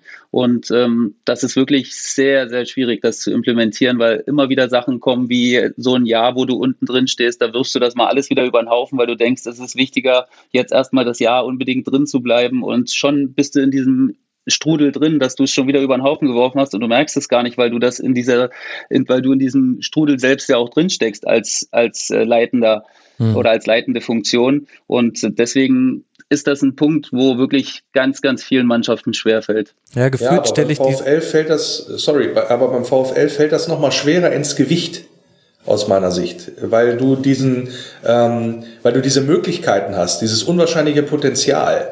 Also du, ähm, mhm. wie oft hatten wir eine Mannschaft, äh, da haben wir einen Kader Champions League würdig bezahlt oder fürstlich ja. bezahlt mhm. und sind dann doch nur 16. geworden, ja, so ungefähr. Und das, das natürlich bist du da, ich will nicht sagen, ein Stückchen weit mehr unter Druck, aber du hast natürlich auch einen, einen ganz anderen Anspruch, eine ganz andere Anspruchshaltung. Das ist auch das, was in den letzten Monaten immer wieder äh, auch hervorgekommen ist oder was auch gesagt worden ist von den sportlichen Verantwortlichen in Wolfsburg. Das kann nicht unser Anspruch sein. So. Und äh, das zu formulieren, was ist denn jetzt unser Anspruch? Ja, um die internationalen Plätze mitzuspielen, ja, dann muss aber auch äh, das, das Gefüge drumherum und so, so auch so passen.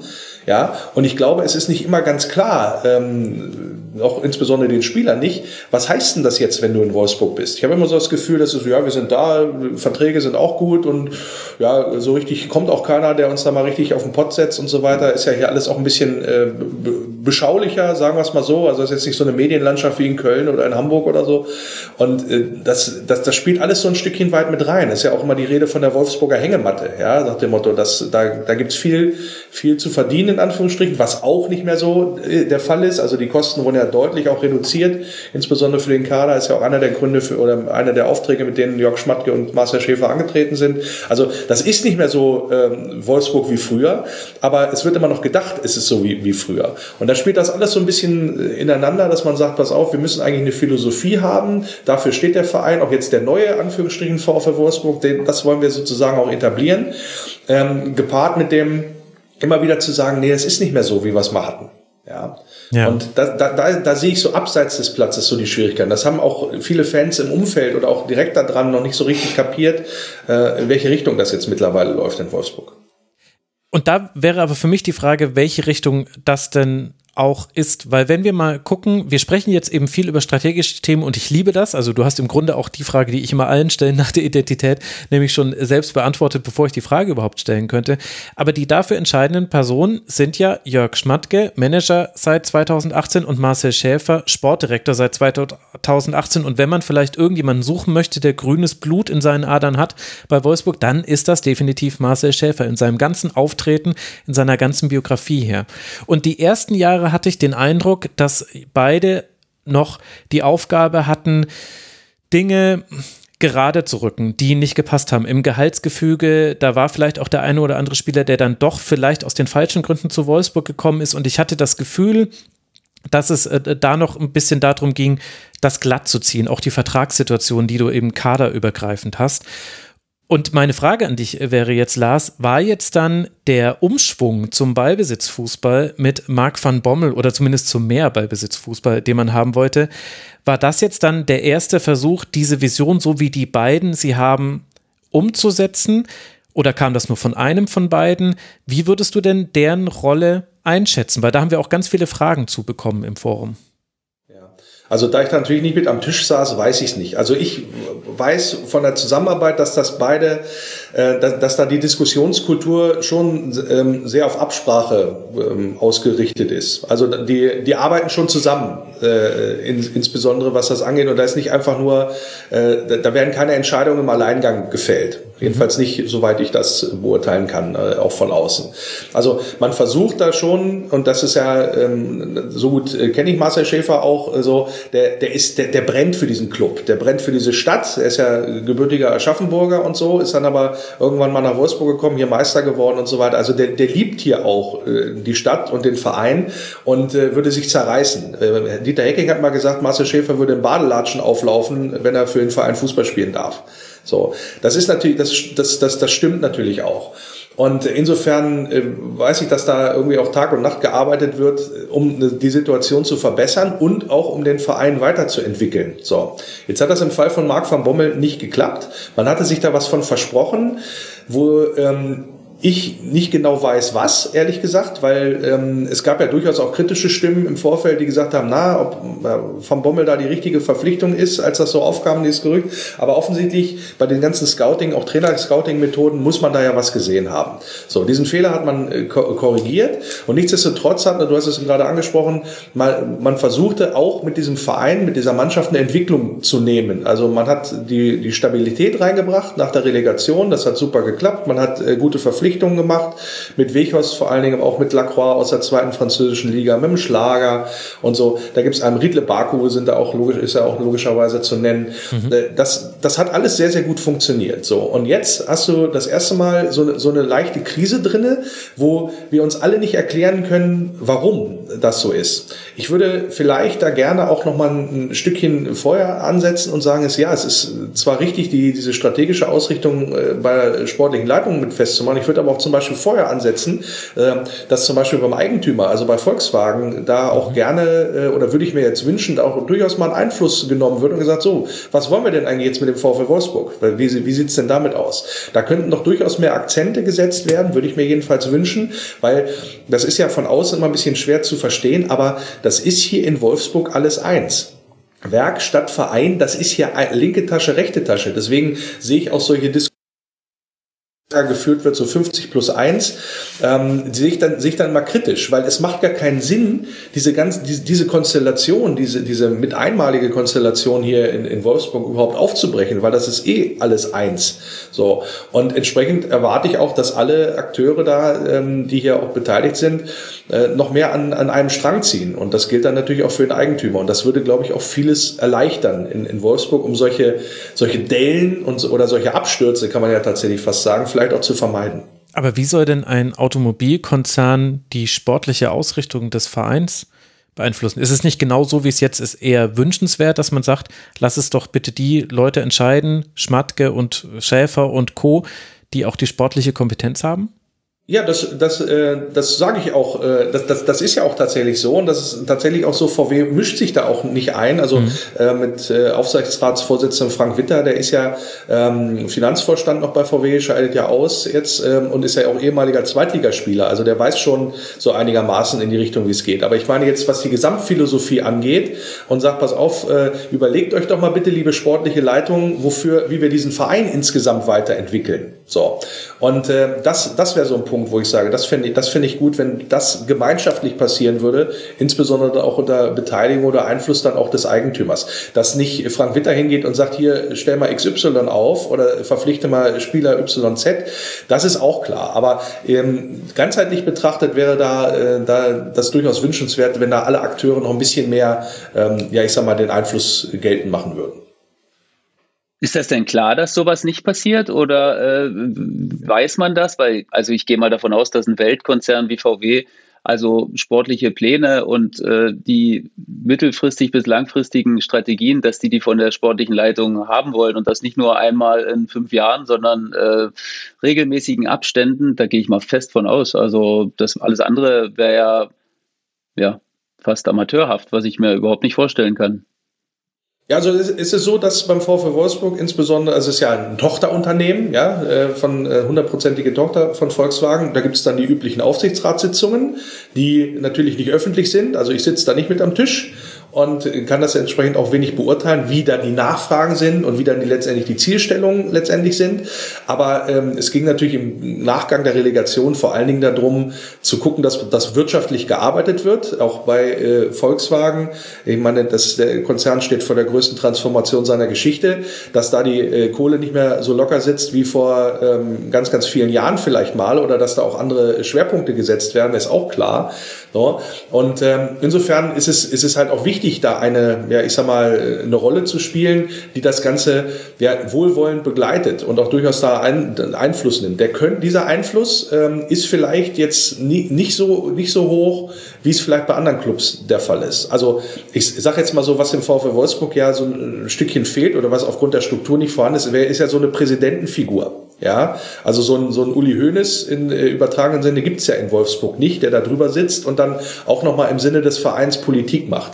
Und ich glaube auch so, was das Thema Profilschärfung angeht und auch Wahrnehmung in der Öffentlichkeit, wäre sowas vielleicht gar nicht verkehrt, ähm, um dann auch mal ein bisschen zu verdeutlichen, was ist denn hier der Wolfsburger Weg und wie, wie sehen wir denn letztendlich insgesamt aus? Weil Geschäftsführung, Sport, sportliche Leitung, die haben natürlich alle Hände damit zu tun, den Verein äh, sportlich so aufzustellen und äh, im, im Alltagsgeschäft, im Tagesgeschäft letztendlich zu vertreten.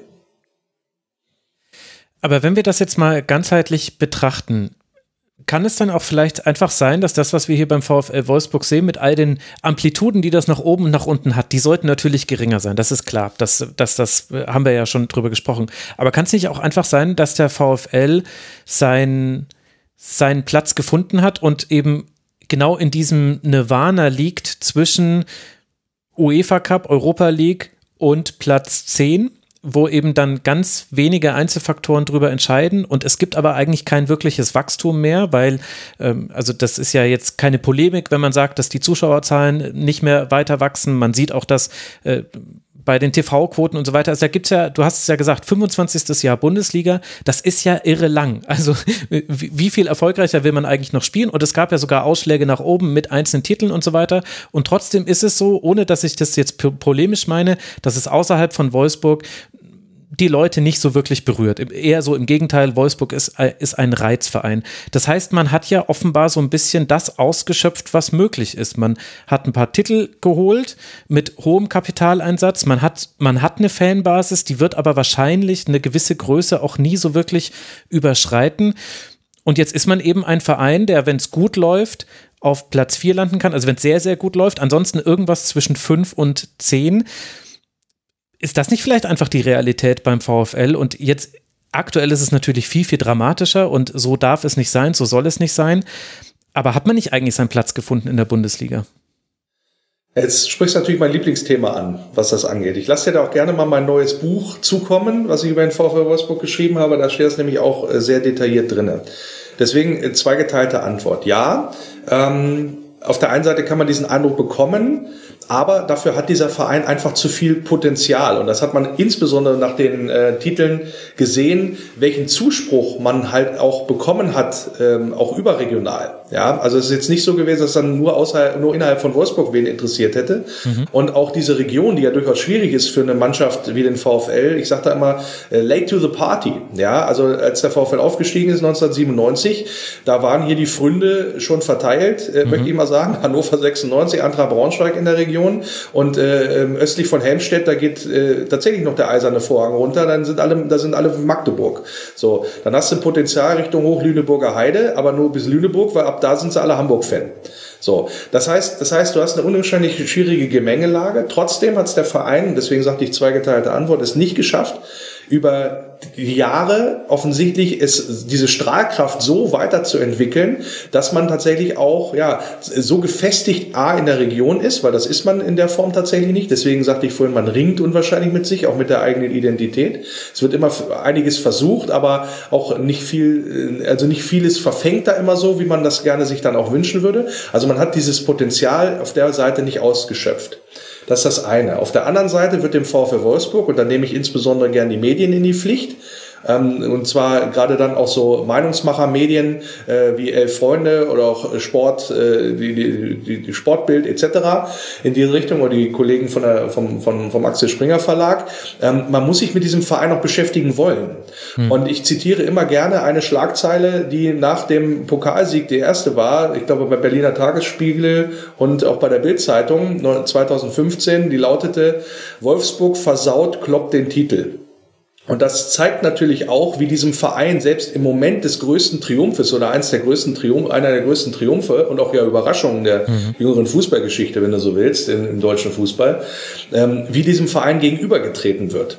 Und äh, das ist, äh, und das habe ich auch bei Recherchen für mein Buch soweit äh, dokumentiert und auch festgestellt, wenn man sich allein mal die letzten 10, 15 Jahre vornimmt, das passiert systematisch dass das, äh, der Blick auf den VfL Wolfsburg ist gerne immer kritischer. Ich habe auch mit Journalistenkollegen mhm. gesprochen, die sagen, bringt mir gar nichts, wenn ich, äh, wenn ich was Positives über den VfL schreibe, das liest dann keiner. Und wenn ich was Negatives schreibe, dann kriege ich zumindest äh, die, die, Bestätigung oder die Klicks von den, von den anderen Fans. Sehr so, richtiger Punkt, ja. Kann ich auch vom Rasenfunk her bestätigen. Äh, Gästeanfrage schon ein paar Jahre her an einen äh, Wolfsburg-Experten, dem ich gesagt habe, hier, ich möchte eine Sendung machen mit Schwerpunkt Wolfsburg, äh, der mir zurückgeschrieben hat. Und er war der Wolfsburg-Experte und er hat zurückgeschrieben, Journalist, auch in anderen Medien tätig. Das würde ich nicht machen. Das hört dann keiner. Und da habe ich zu ihm gesagt, nee, so funktioniert der Rasenfunk nicht. Äh, bei uns hören es dann doch Leute. Aber kann ich sogar im Rasenfunk-Kosmos, der sich ja noch so in anderen Sphären bewegt, als die, die ja. du jetzt genannt hast, kann ich das bestätigen. Das ist interessant. Und, und das, das meine ich halt damit. Und wie hoch ist dann, um auf, auf deine Frage auch zurückzukommen, wie hoch ist dann die Wahrscheinlichkeit, Stichwort außerhalb von Wolfsburg interessiert es dann keinen, dass sich ein Junge auf dem Schulhof oder auf dem Schulhof in Garmisch-Partenkirchen ein Wolfsburg-Trikot überzieht? So wenn du immer wieder latent gesagt bekommst von allen möglichen Seiten, äh, irgendwie ist der Verein doch doof und scheiße. So. Wie gesagt, das ist so ein zweischneidiges Schwert. Ich will, will da gar nicht äh, Wolfsburg äh, und auch äh, den Verein und auch hier äh, die Region da aus der Verantwortung nehmen. Ähm, auch da könnte man durchaus selbstbewusst damit interagieren und man könnte auch viel mehr tun dafür. Ähm, nicht, letztes, nichts, nichtsdestotrotz ist das hier halt auch von der Anzahl der Menschen äh, überschaubar, äh, mhm. weil man der, der, weil der Standort halt einfach nicht so groß ist. Das wird auch immer gerne so, ich sag mal, unter den Tisch kehren gelassen. Also wird dann gesagt, ja, äh, Wolfsburg, da fahren äh, kaum Leute Leute zu Auswärtsspielen mit, also außerhalb von Corona. So, jetzt war es in der Champions League so, und das weiß ich, weil ich mit dabei war. Ähm, in Salzburg waren äh, 1200 Wolfsburg-Fans mit beim Champions League-Spiel, Auswärtsspiel. So, das ist, wenn man das umrechnet, ein Prozent der Stadtbevölkerung. So, wenn ich das Gleiche mal auf anwenden würde bei, auf, auf Dortmund, ja, ein Prozent der Stadtbevölkerung beim Auswärtsspiel in, äh, bei Ajax Amsterdam hätten da 6.500 Leute sein müssen, waren aber nur drei. So. Also nur, dass man mal sieht, äh, rein, wenn man so ein bisschen hier Milchmädchen-Mathematik äh, anwendet, dass das immer auch in der Betrachtungsweise ein bisschen unfair ist, wie dem VfL gegenübergetreten wird, weil das für, also dafür, wie, wie, die, wie diese Region hier aufgestellt ist und nach Sinsheim der zweitkleinste Bundesliga-Standort, das wird immer so ein bisschen ja belächelt, äh, insbesondere auch medial. Da zeigt man dann gerne beim aktuellen Sportstudio mal äh, das, den leeren Gästeblock eine Stunde vorm Anpfiff und sagt, in Wolfsburg interessiert es nicht. Nichtsdestotrotz Nichtsdestotrotz hast du die Situation, dass ähm, du tatsächlich Probleme hast, ähm, gewisse, ja ich sag mal, Mechanismen hier in Gang zu setzen, um diese Region, um äh, allein die Leute hier vor Ort noch ein bisschen mehr an den VfL zu binden und da, äh, ich sag mal, ja, sich noch ein bisschen mehr einzubringen, sagen wir es mal so. Und das ist ein Ding, was dringend angegangen werden muss vom Verein und was den vergangenen Jahren nicht gefruchtet hat bei allen Bemühungen, die man an den Tag gelegt hat. Und deswegen sagte ich das ja auch und dann schlage ich die, die ganz große Kurve. Das ist eine Gemeinschaftsaufgabe. Das kann nicht ein Jörg Schmatke oder auch ein Marcel Schäfer. Marcel Schäfer bei aller Verbundenheit kann das auch nicht mit dem Standort, sondern das kann nur gemeinsam gemacht werden, indem zum Beispiel auch VW als größter Arbeitgeber hier in der Region da auch mal vielleicht Einfluss nimmt. Ähm, um mhm. den VfL Wolfsburg auch da, ja, ich sag mal, weiter ja, das Potenzial auszuschöpfen, was man durchaus hat, aus meiner Sicht. Ja, das finde ich nämlich ist die interessante zweite Sicht und ja wahrscheinlich auch, deswegen hast du ja auch vom zweischneidigen Schwert äh, gesprochen, denn es ist wenigen Mannschaften vergönnt, dass so positiv über sie berichtet wird, überregional, dass in Garmisch-Partenkirchen irgendjemand Fan wird. Also das ist, äh, das ist eine Kritik, die stimmt natürlich und äh, vor allem beim VfL Wolfsburg hast du recht, dass es eine Tendenz in der Berichterstattung gibt. Da ist wahrscheinlich auch der Rasenfunk nicht von frei.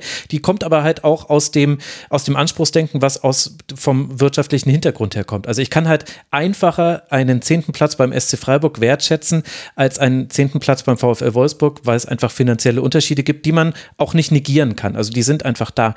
Jetzt, aber das Zweite, was du jetzt angesprochen hast, ist ja tatsächlich das, was Wolfsburg sich selbst gegenüber ausstrahlt. Also jetzt nicht die, die Spiegelung in den Medien, sondern wenn ich eben sehe, Champions League-Spiele sind bei weitem nicht ausverkauft. Äh, selbst Oliver Glasner hat sich da irgendwann, wenn ich mich richtig erinnere, mal, das war jetzt dann nicht Champions League, sondern Europa League, so ein bisschen irritiert geäußert. Ich glaube, Bruno Labbadia hat auch mal in die Richtung äh, Dinge losgelassen. Das heißt, es ist ja nicht so, dass da jetzt eine komplette, eine komplette Stadt brennen würde für diesen Verein und das dann einfach nur nicht seinen Widerhall findet, sondern auch lokal gibt es diese Probleme.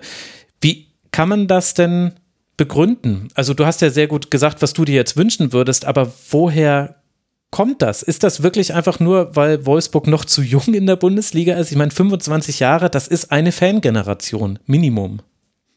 Das ist eine Fangeneration und ja, das kann man auch kritisch sehen. Es kommt bei mir aber auch immer darauf an, wer diese Kritik äußert. So, Oliver Glasner, der, und ich sag mal, ähm, im Gegensatz zum Beispiel zu Florian Kofeld, der das nämlich sofort gemacht, äh, auf die Fans zugegangen ist und da, ich sag mal, Vorstellungsrunden und so weiter gemacht hat. Äh, Oliver Glasner steht es gar nicht zu, so ein Urteil zu fällen. Ja, also ähm, es gab ja diese berühmte Geschichte, ja, in Frank Wolfsburg lebt den Fußball nicht und Frankfurt, äh, da hat ihn gleich eine Oma irgendwie angequatscht. So, wenn er mehr gesehen hätte von dieser Stadt ähm, als nur Trainingsgelände und seine Wohnung oder sein Hotelzimmer und wenn er unbedingt eine Wolfsburger Oma gehabt hätte, die ihm da mal äh, sagt, gehen Sie gut mit dem VfL um, die hätte ich ihm auch besorgt. So ist es jetzt nicht.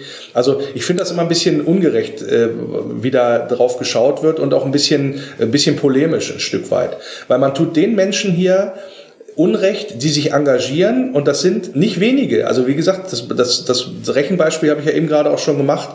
So und ähm, es liegt halt einfach ganz, ganz häufig daran, dass du gar nicht, dass du gar nicht das, das, das Menschenmaterial hast, ja, das Potenzial hast in dem Sinne von der von der Masse her, von der reinen Masse her, ähm, die das auch, die was in anderen ähm, Städten, größeren Städten irgendwie selbstverständlich ist, dass du dann Sachen auch auffangen könntest. Also gerade jetzt so in der Corona-Zeit, das trifft dich natürlich massivst, wenn dann ähm, die die Ultras auch wegbleiben und so weiter und so fort. Und da fehlen ja ganz, ganz viele Champions League-Spiele auch drunter.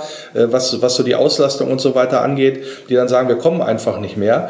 Aber ich gebe dir natürlich recht, da ist, da ist Luft nach oben und da müssen wir schon relativ tief in die Historie einsteigen, warum das so ist. Und einer dieser Punkte ist, äh, Stichwort late to the party, dass der VfL Wolfsburg für seine Verhältnisse nach dem Aufstieg relativ schnell gewachsen ist, die Stadt aber nicht mitgewachsen ist. Und mhm. Fußball, in, besonders in Regionen wie im Ruhrgebiet und so weiter, immer einen sozialen Faktor Also sprich, da spielen am Wochenende elf Gladiatoren und wenn die gewinnen, dann geht's mir besser.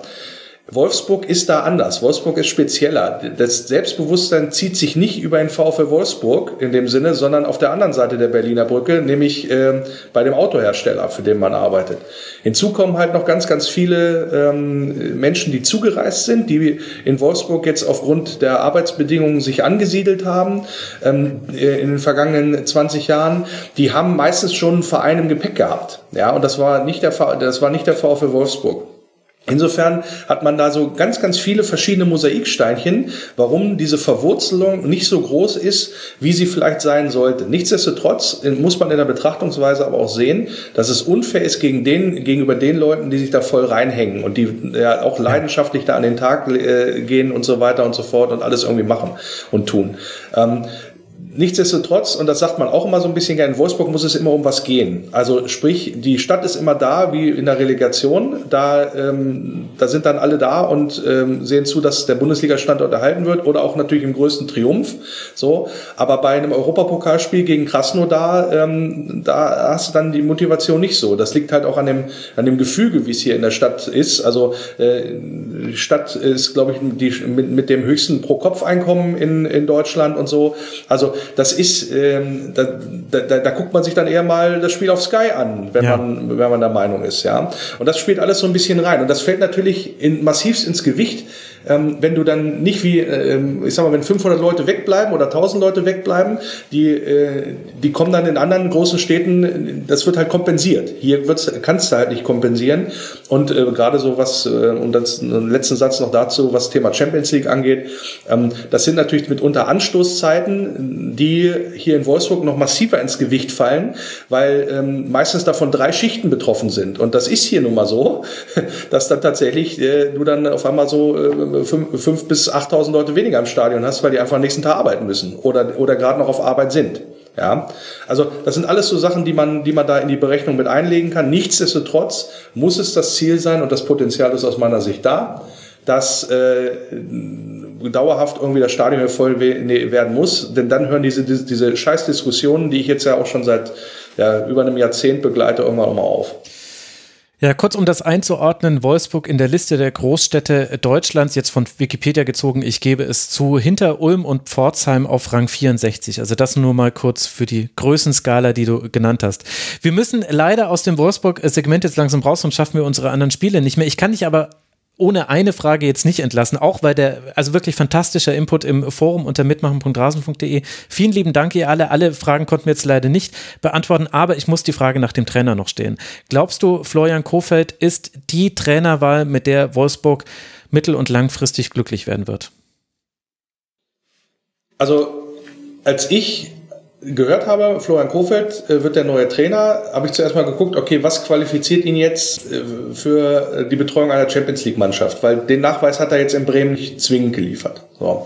Dann ist er hier mit seiner sehr, sehr offenen Art aufgeschlagen, hat irgendwie alle versucht mitzunehmen und ähm, auch die Art und Weise, wie die Mannschaft äh, nach der ja, ich sag mal, ersten, ersten paar Spielen aufgetreten ist, habe ich gesagt, ja, das kann es was werden, weil der, der VfL braucht Leidenschaft, der Brau VfL braucht mehr davon, der VfL braucht Leute, die sich voll reinhängen ähm, und äh, dieses Motto auch Arbeit, Fußball, Leidenschaft nach außen tragen.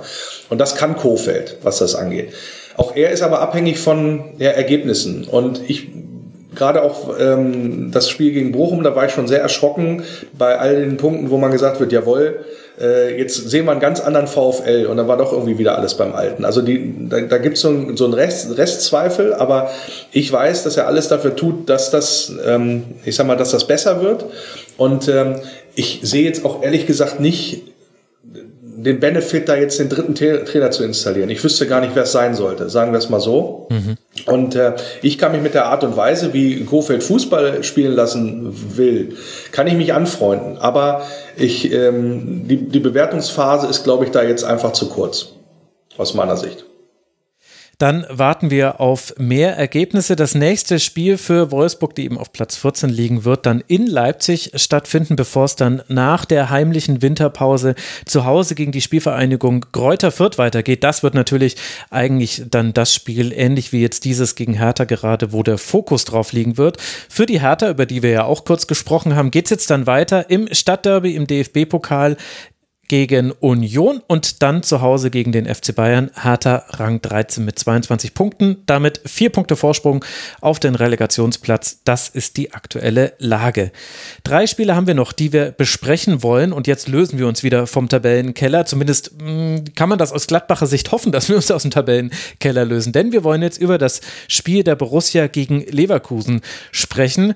32 Schüsse, zwei Strafstöße, ein Expected Goal Wert von über sechs bei allen Anbietern, bei denen ich geguckt habe. Und dennoch wird es am Ende eng für Leverkusen im Auswärtsspiel bei Gladbach, denn Sommer pariert beide Strafstöße und Leverkusen vergibt auch größte Chancen. Am Ende treffen nur Andrich nach Ecke und Schick nach Freistoß. Skelly kann nochmal verkürzen und da wird Sebastian nochmal richtig eng für Leverkusen, auch wenn man dann dieses Spiel sicherlich nicht unverdient gewinnen kann was sind so die Sachen, die man dann mitnehmen kann aus so einem Spiel? Als Trainer nimmst du natürlich die positiven Dinge mit, aber du als Analyst des Spiels, wie siehst du es? Hm. Ja, also das war erstmal ein Spiel, was mich schon unterhalten hat, äh, fand ich. Ne, das hatte jetzt auch seine Längen trotzdem und wieder mal, aber Ja, Leverkusen ist natürlich eine Mannschaft, die ich mir, die ich mir echt gern anschaue, weil sie natürlich eine unglaubliche Qualität haben, äh, das Spiel schnell zu machen. Und wenn das schnell gemacht wird, dann ist es, dann sind sie sehr, sehr schwierig zu verteidigen. Mhm. Sie gehen allerdings wirklich äh, verschwenderisch mit ihren äh, Chancen und mit ihren Möglichkeiten dann auch, um Chancen zu kreieren. Und das hat eben dieses Spiel dann nochmal äh, spannend gemacht. Und ähm, Gladbach, ja, war mir ein bisschen war mir am Ende ein bisschen zu äh, einfallslos. Äh, man hat versucht, äh, Embolo äh, da ins Spiel zu bringen, der das auch sehr robust gemacht hat, wie ich fand, und wirklich alles versucht hat, als Wandspieler da vorne äh, seinen Körper einzusetzen und äh, dann die Achter äh, Stindel und Neuhaus damit einzusetzen. Aber im Großen und Ganzen ähm, fand ich, dass Leverkusen wirklich sehr variabel war. Äh, auch die Dreierreihe hinter Schick sehr, sehr viel unterwegs. Bellarabi immer wieder mit einschneidenden Diagonalläufen, die sehr schwierig zu verteidigen war. Wird sehr äh, variabel, im, äh, hat sich immer wieder fallen lassen, kam aus der Tiefe, äh, beherrscht da wirklich in seinem jungen Alter das ganze Repertoire schon. Und ähm, ja, ist alles in allem ein Spiel, was hätte nicht so spannend sein sollen eigentlich. Zumindest aus Leverkusener Sicht. Die Gladbacher werden sich natürlich gefreut haben über die beiden äh, Strafstöße, auch wenn direkt nach dem ersten dann nach Ecke das 0 zu 1 fällt. Also es war, es ist einiges passiert. Lars, wie haben dir beide Mannschaften gefallen? Ja, äh, Leverkusen das, Leverkusen Things, hätte ich jetzt fast gesagt. Also nach vorne äh, volle, volle, volle Kapelle, volle Granate, äh, ich glaube 32 Torschüsse oder was da, aus allen Rohren geballert ähm, und dann irgendwie doch noch äh, aufgrund von Nachlässigkeiten, ja, sich da fast um den Lohn der Arbeit gebracht, sagen wir es mal so. Aber es ist natürlich äh, schön anzuschauen, sagen wir es mal so. Ähm, aber ich glaube, wird hinterher Seoane dann auch gesagt haben, also Leute, ähm, der Aufwand, den wir jetzt hier getrieben haben, der war schon relativ hoch. Da muss ein bisschen mehr ertragbar rauskommen, sagen wir es mal so. Also die Effektivität ist definitiv ein, ein Faktor, an dem Leverkusen arbeiten muss. Ja, und aus Gladbach, ehrlich gesagt, da wäre ich nicht schlau.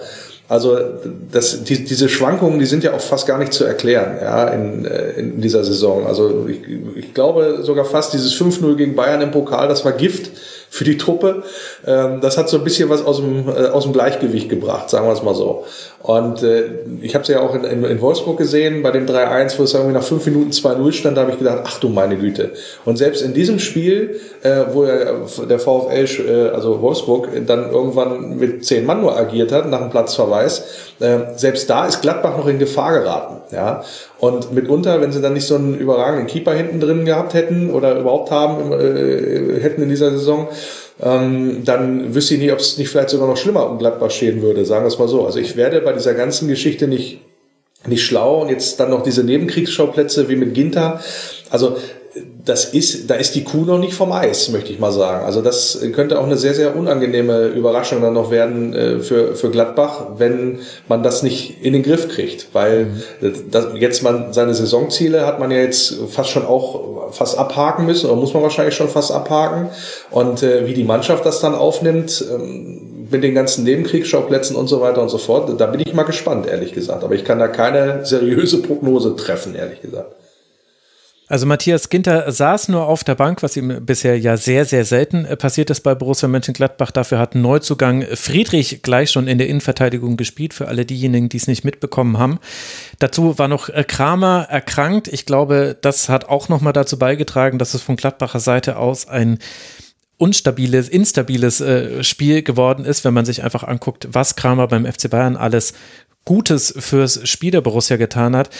Aber Sebastian, du hast schon einen Punkt angesprochen, der mich eben eigentlich so mit am nachhaltigsten beeindruckt hat. Denn viele Dinge kann man erklären, wie eben jetzt, dass Ginter nicht gespielt hat, Nebenschauplatz. Friedrich muss sich erstmal reinfinden, hatte dafür aber gute Aktionen. Und auch ansonsten, du kannst ja immer noch nicht aus dem Vollen schöpfen bei der Borussia. Aber die Spielidee, die fand ich eben wirklich krass. Also so wie du es besprochen hast, äh, habe ich es auch beobachtet. Viele lange Bälle auf Embolo, der echt alles probiert hat, der aber auch manchmal, also manchmal war das Nachrückverhalten aber auch überhaupt nicht gut. Also manchmal war er auch in, in klarester Unterzahl gegen Leverkusener. Und das wirkte für mich fast so wie ein Rückschritt. Und das hat mich dann doch verwundert, weil ich glaube, eigentlich gedacht hatte, Gladbach will jetzt zu einer spielerischen Identität finden, die ja konstruktiver ist als doof gesagt jetzt einfach nur lang nach vorne und prallen lassen. Also klar, mag das Adi Hütter gerne, aber ja auch nicht in der Form, wie es da gespielt wurde, außer er hat Sebastian Aller. Klar, dann kannst du es auch spielen. Aber also, das fand ich, ja, irgendwie kann ich mir da keinen Rein drauf machen.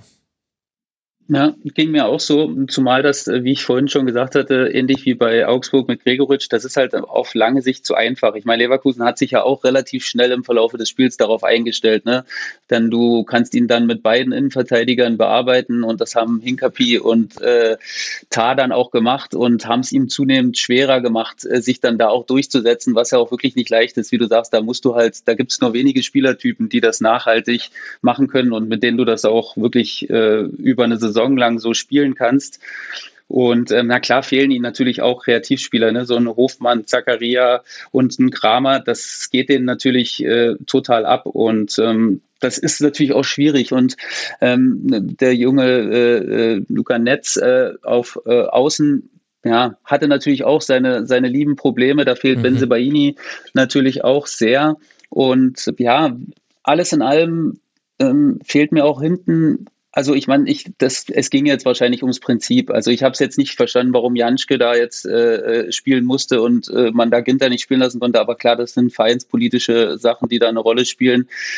Ähm, äh, insgesamt ist es natürlich auch so, dass es zu viele Gegentore sind. Ne? Nicht nur äh, die von Adi Hütter angesprochenen 17 Gegentore da vor der Winterpause in den Spielen, wo er ja nochmal explizit irgendwie mh, mm, Ginter vielleicht nochmal so einen mitgeben wollte von hinten. Ähm, das ist, das ist mir ein bisschen vielleicht zu wenig Speed auch in der Dreierreihe. Also das, äh, dieses, dieses Spiel oder das dann so zu verteidigen, ist, ist nicht leicht, weil man ja wirklich auf extrem gute und schnelle äh, Spieler trifft, nicht nur gegen Leverkusen, auch gegen andere Mannschaften. Ne? Und das könnte vielleicht mal zum Thema werden, zumal Friedrich jetzt auch kein, kein ausgewiesener Sprinter ist.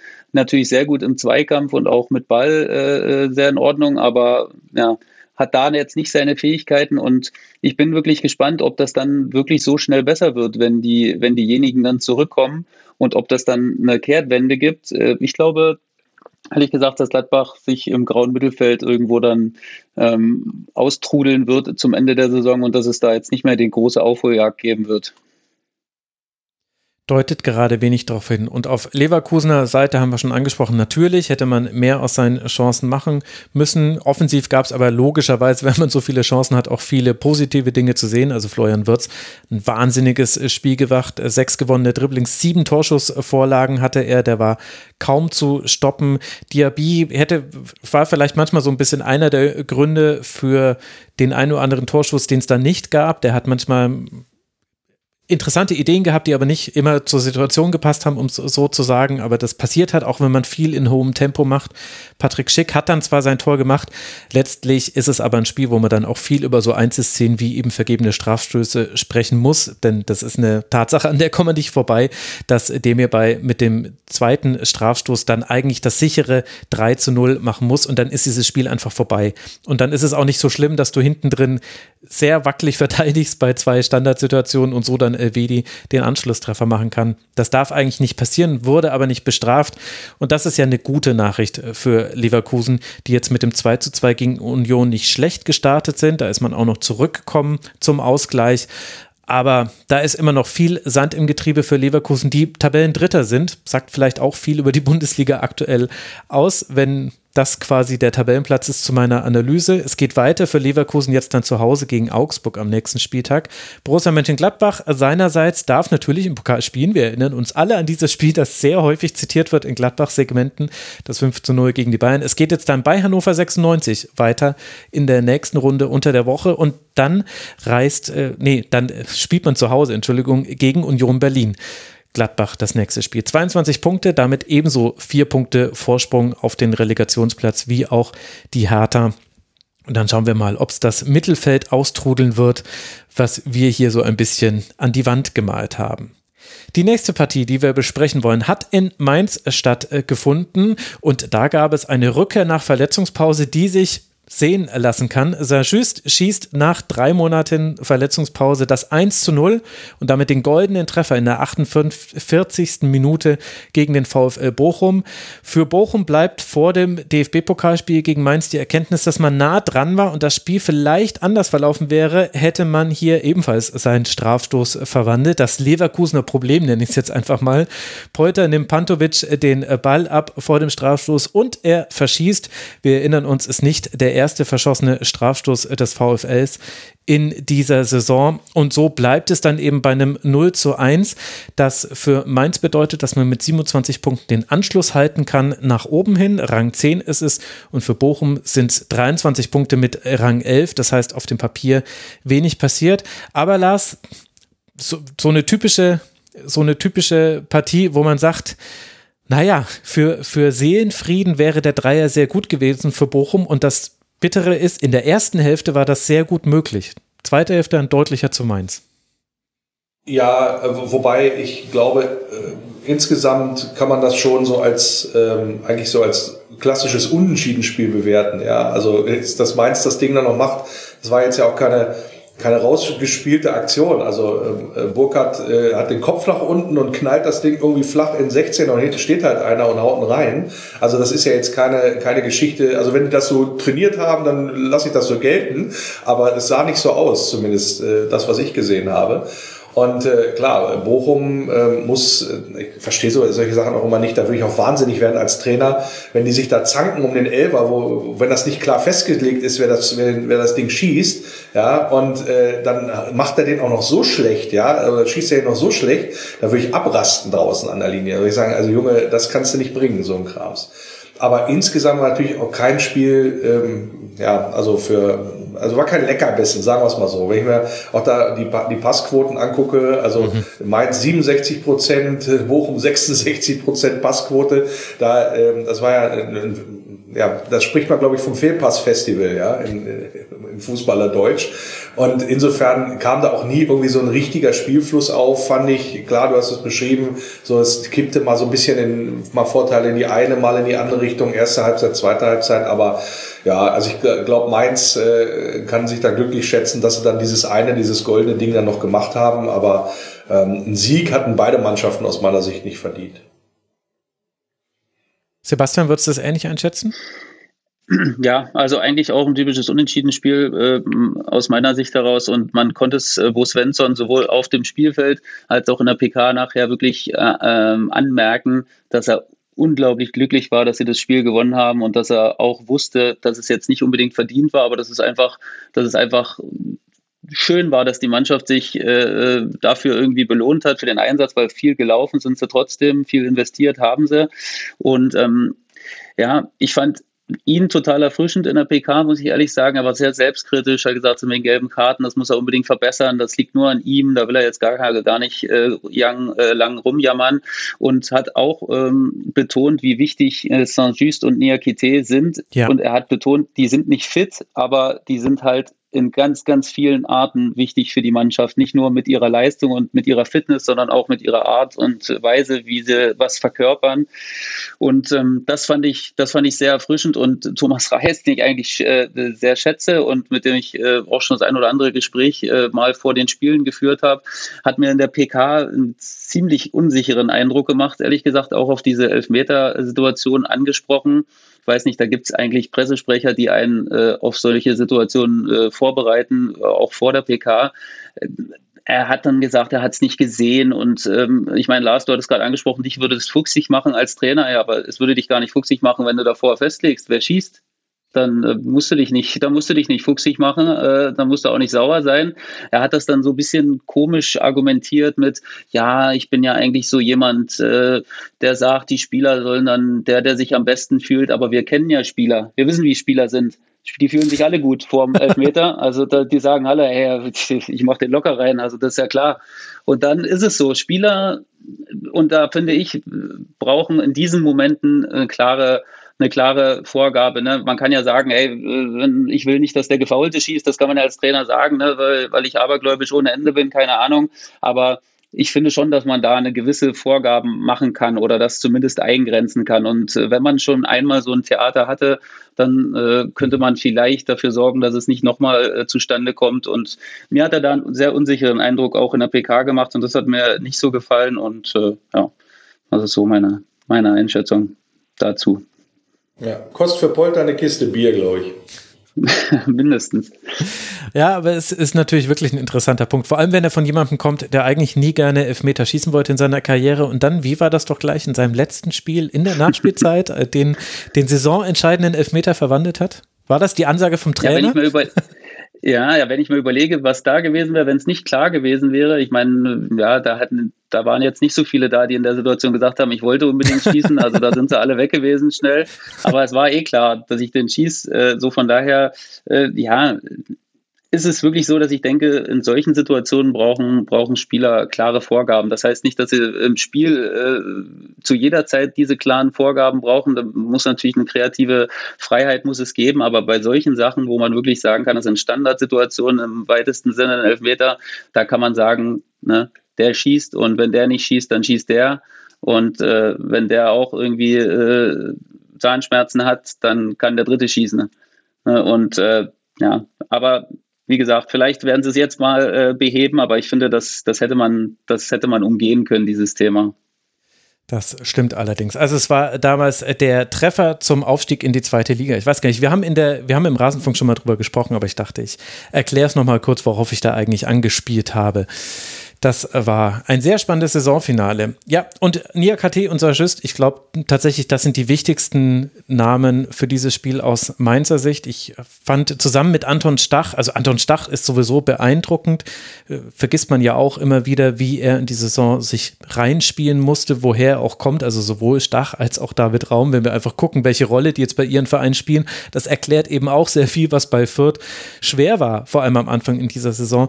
Die sind einfach so unglaublich stabil und der Beginn in die zweite Hälfte, da war einfach sehr gut. Und wenn du dann deine Chance nutzt, deine Chancen, also es waren ja dann gar nicht so viele, die Mainz hatte, dann kippt eben so ein Spiel auf deine Seite. Aber ich glaube, eine gute Nachricht von Mainz, dass man da nicht nur diese Spieler zurück hat, sondern dass man das eben auch schafft, da dann eben so zu reagieren, nachdem ja das Spiel in Leipzig auch so maximal unglücklich gelaufen ist mit der roten Karte und dem Strafstoß und dem sehr, sehr hohen Ergebnis mit 1 zu 4. Aber ich glaube, Mainz 05 kann da auch einiges mitnehmen aus diesem Spiel, was positiv ist für den Rest der Saison. Gut, dann schauen wir uns einfach ganz entspannt das DFB-Pokalspiel der beiden an unter der Woche, bevor wir dann sehen, dass Mainz 05 bei Fürth spielt und der VfL Bochum zu Hause gegen den ersten FC Köln. Mainz auf Rang 10, Bochum auf Rang 11. Ich habe es eingangs schon gesagt. Und damit bleibt uns dann nur noch eine Partie, über die wir sprechen wollen. Und die fand an der Alten Försterei in Berlin statt, zwischen dem ersten FC Union und der TSG aus Hoffenheim. Union konnte in dieser Saison einmal nach Rückstand noch gewinnen. Gegen die TSG aus Hoffenheim ist es jetzt zum zweiten Mal gelungen. Nach einem Eigentor von Baumgartel in der 16. Minute gleicht Andreas Vogelsammer in der 22. Minute schon aus, bevor der neue Goalgetter Grisha Prömel in der 73. Minute für die Entscheidung sorgt. Hoffenheim hat dann zwar auch noch Chancen, nutzt aber keine, diesmal kein spätes Tor für die TSG, so wie es bisher eigentlich häufig so war in dieser bisherigen Saison. Sebastian, welche Erkenntnisse können wir aus dem Spiel noch mitnehmen? Ja, dass Union einfach unglaublich schwer zu bespielen ist und dass sie aber auch trotzdem immer wissen, wer sie sind. Ne? Urs Fischer ähm, wusste, dass es eigentlich nicht das beste Spiel war, was sie, was sie da abgeliefert haben. Und sie können sich aber immer wieder auch auf ihre Mentalität äh, äh berufen und verlassen quasi. Ne? Also beide Mannschaften hatten, glaube ich, ziemlichen Respekt voneinander. Das hat man auch in der PK im Nachhinein gehört. Ne? Da haben beide in höchsten Tönen voneinander geschwärmt quasi. Und ähm, das war mir fast schon ein bisschen unangenehm, wie beide da äh, äh übereinander gesprochen haben. Das war schon ein bisschen zu viel. Nehmt euch doch ein Zimmer. Ähm, ah, ja, genau. Aber Hoffenheim ist eben auch eine Mannschaft, die das wirklich gut macht im Ballbesitz. Ne? Also ich habe sie letzte Woche auch gegen Augsburg äh, zu Hause gesehen und ähm, die haben wirklich eine sehr gute Aufteilung mit Spielern, die perfekt in dieses System passen. Ne? Ein, es mutet fast ein bisschen zu offensiv an mit Geiger als alleinigen Sechser und davor dann äh, Kramaric und äh, Baumgartner die das aber extrem gut machen, die extrem variabel sind und somit sind sie sehr schwer zu fassen und äh, machen das mit Vogt, haben natürlich auch ein möchte ich fast sagen, Quarterback, der das, der das sehr, sehr gut äh, arrangiert, das Spiel. Und ähm, sie zwingen dir damit ihr Spiel auf und da, da ist auch Union nicht äh, äh so richtig gut mit zurechtgekommen. Sie haben es nachher über viel Wille und Mentalität und über, über Geistesblitze geschafft, aber im Großen und Ganzen fand ich das Spiel eigentlich äh, in Ordnung und ähm, hätte auch für Hoffenheim durchaus äh, einen Punkt äh, verdient gehabt. Und ähm, ja, das ist ein bisschen, ist ein bisschen schade, aber Union ist halt wirklich, ja, ist halt wirklich eine Mannschaft, die eklig zu bespielen ist. Man muss es wirklich sagen. Ich habe sie diese Saison auch schon einige Male gesehen, unter anderem in Mannheim im Pokal. Und da haben sie einfach auch gegen den Drittligisten ihr Spiel durchgezogen. Egal wie. Also sie haben ihr Spiel durchgezogen und sie sind auch nicht immer draufgegangen, aber haben abgewartet und clever gespielt. Und sie haben einfach eine Identität, die sie zu 100 Prozent äh, äh, sich bewusst sind. Und das ist schön zu sehen, finde ich, weil es einfach nicht so, es ist nicht so selbstverständlich, dass man nicht trotzdem mit dem Erfolg, den sie haben, dass man nicht dazu verfällt, irgendwie was anders machen zu wollen oder noch besser irgendwie was machen zu wollen. Und Urs Fischer hat da wirklich eine klare Kante und es gefällt mir richtig gut. Beide Mannschaften. Also ich finde beide Mannschaften sehr interessant und guck, guck gerne Spiele von beiden.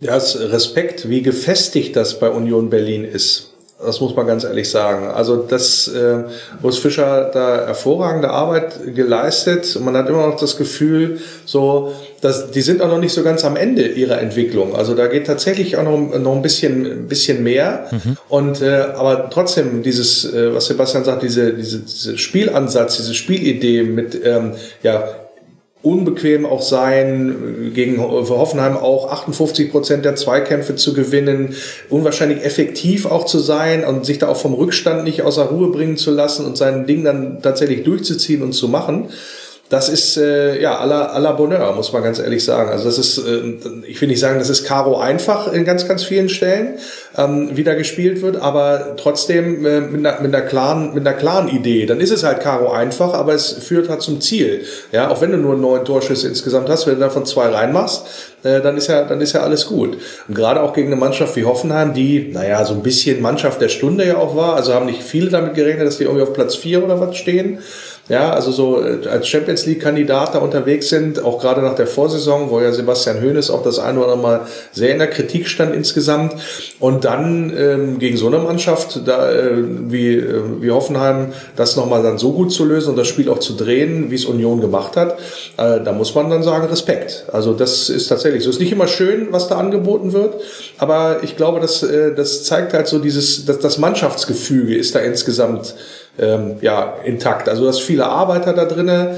Möchte ich auch gerne wieder mal einen Ex-Wolfsburger Robin Knoche hervorheben, der da jetzt aus seiner ich sag mal, äh, seine Traumposition da gefunden hat, ähm, weil auch äh, Fischer ein System spielen lässt, was ihm unwahrscheinlich zugutekommt. Robin ist ein, ist ein Junge, wenn der, wenn der tief stehen kann und wenn er am Mann sein kann und wenn er sein Kopfballspiel ausspielen kann, dann ist er fast kaum vorbeikommen an dem.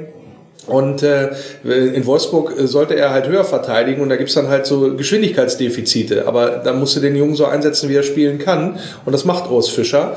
Und dann kannst du dir auch so Künstler äh, wie Max Kruse leisten, der auch ein ehemaliger Wolfsburger, der äh, auch mal ab und zu am Spiel gar nicht teilnimmt. ja. Und da müssen die anderen halt das mit zulaufen, das Ganze. Und äh, das funktioniert bei Union ganz hervorragend. Also ich bin mal gespannt, wo es dann noch hingeht. Ich bin, sehe da das Ende der Fahnenstange noch nicht erreicht. Ja, vor allem schließt das auch so ein bisschen die Sendung, finde ich tatsächlich ab. Wir können hier einen Bogen machen. Wir haben über Identität heute bei mehreren Teams gesprochen und haben jetzt bei Union, finde ich, noch mehr als bei Hoffenheim eine Mannschaft, wo eben die spielerische Identität fast losgelöst von, der, von den Einzelindividuen gespielt wird. Und da gibt es, finde ich, zwei Beispiele in dieser Partie zu nennen. Das eine ist, dass eben nicht mehr Friedrich hinten drin gespielt hat. Und jetzt kann man natürlich, es gab, also Knoche sah ein bisschen ungünstig aus vor dem 0 zu 1. Man kann da jetzt auch in einzelnen Szenen sagen, vielleicht wäre mit Friedrich das anders verlaufen. Grundsätzlich war aber die Abwehrleistung ähnlich gut, wie sie vorher auch war. Und dann finde ich noch deutlicher wird es eigentlich mit Bastian Oczipka, der für mich der beste Unioner in dieser Partie war und der das einfach genauso gespielt hat wie Nico Giesemann mit ähnlichen Laufwegen, mit einem ähnlichen Mut, sowohl im Rausverteidigen als auch im äh, sich diszipliniert fallen lassen, sich nicht aus der Kette locken lassen. Also Akpo Buma, der in der letzten Woche noch ein wichtiger Faktor war bei Hoffenheim, in diesem Spiel viel weniger seinen Stempel aufsetzen können, mit Ausnahme dieser einen Szene, aber da war es ja eigentlich Knoche, der rausgezogen hat und das gegen Bebu. Aber das fand ich wirklich, finde ich beeindruckend, dass das bei Union im Grunde fast unabhängig von den Spielern funktioniert. Auch vorne Vogelsammer spielt neben Kruse, das ist ja auch nicht die aller, allererste Wahl. Gibt ja auch Gründe, warum das so ist. Das fand ich interessant und da sehe ich schon noch einen kleinen Unterschied zu Hoffenheim, die auch eine Identität gefunden haben, wo ich aber das Gefühl habe, jetzt zum Beispiel Bebu und Dabur, also Bebu hat ganz gut für Dabur vorgearbeitet. Dabur hat es dann irgendwie nicht so geschafft, das A zurückzugeben und B zu verwerten, was er da bekommen hat. Da finde ich, ist die Identität auch noch nicht so fest, obwohl es jetzt aus so einer langen Erfolgsphase jetzt auch kam. Also war jetzt die erste Niederlage seit dem Schwerpunkt damals im Rasenfunk. Das war das Auswärtsspiel bei Bochum, ist schon eine ganze Weile her. Aber ich finde, Hoffenheim hat manchmal noch so Glitches im Spiel drin. Also in dem Spiel hatten sie irgendwie Probleme bei langen Pässen, ist mir das aufgefallen. Das habe ich nicht so ganz verstanden. Ich finde, dass Hoffenheim dann doch Grillitsch fehlt, wenn er nicht spielen kann, auch wenn Vogt das eigentlich versucht, fast deckungsgleich zu spielen, aber da eine ist halt Grillitsch und der andere nicht. Und er sich das jetzt böse meine. also da ist es noch so ein bisschen leicht anders als bei Union Berlin. Man hat zwar auch eine Identität, aber man merkt, wenn da andere Spieler spielen. Mhm. Das ist ja so ein bisschen der Ritterschlag auch und der Stempel für das Thema Identität. Ne? Das bei, wie du es bei Union gerade angesprochen hast, wenn Spieler A äh, äh, nicht spielen kann und Spieler B reinkommt und absolut vorm Spiel schon genau weiß, was habe ich zu tun, was kann ich machen, wenn der Verteidiger mich äh, so anläuft, was mache ich, wenn ich attackiert werde, welche Exit-Möglichkeiten habe ich. Das ist für mich also das Sinnbild von, von Identität und das ist halt wirklich, das ist echt schön anzusehen. Und äh, bei Hoffenheim sehe ich es ja, sehe ich schon auch ein bisschen ähnlich. Ähm, sie neigen dazu, sich ein bisschen da drin zu verlieren in ihrem schönen Spiel und in ihrem Kurzpass und in ihrem zwischen den Linien. Das ist alles schön, das ist auch unglaublich schwer zu verteidigen, aber sie kommen dann oftmals nicht zum Ende. Vor allen Dingen der Bur äh, fällt da immer wieder auf, zu verspielt zu sein und nochmal ein Doppelpass und nochmal eine Schleife und da ist er, da würde ich mir manchmal ein bisschen mehr Zielstrebigkeit wünschen.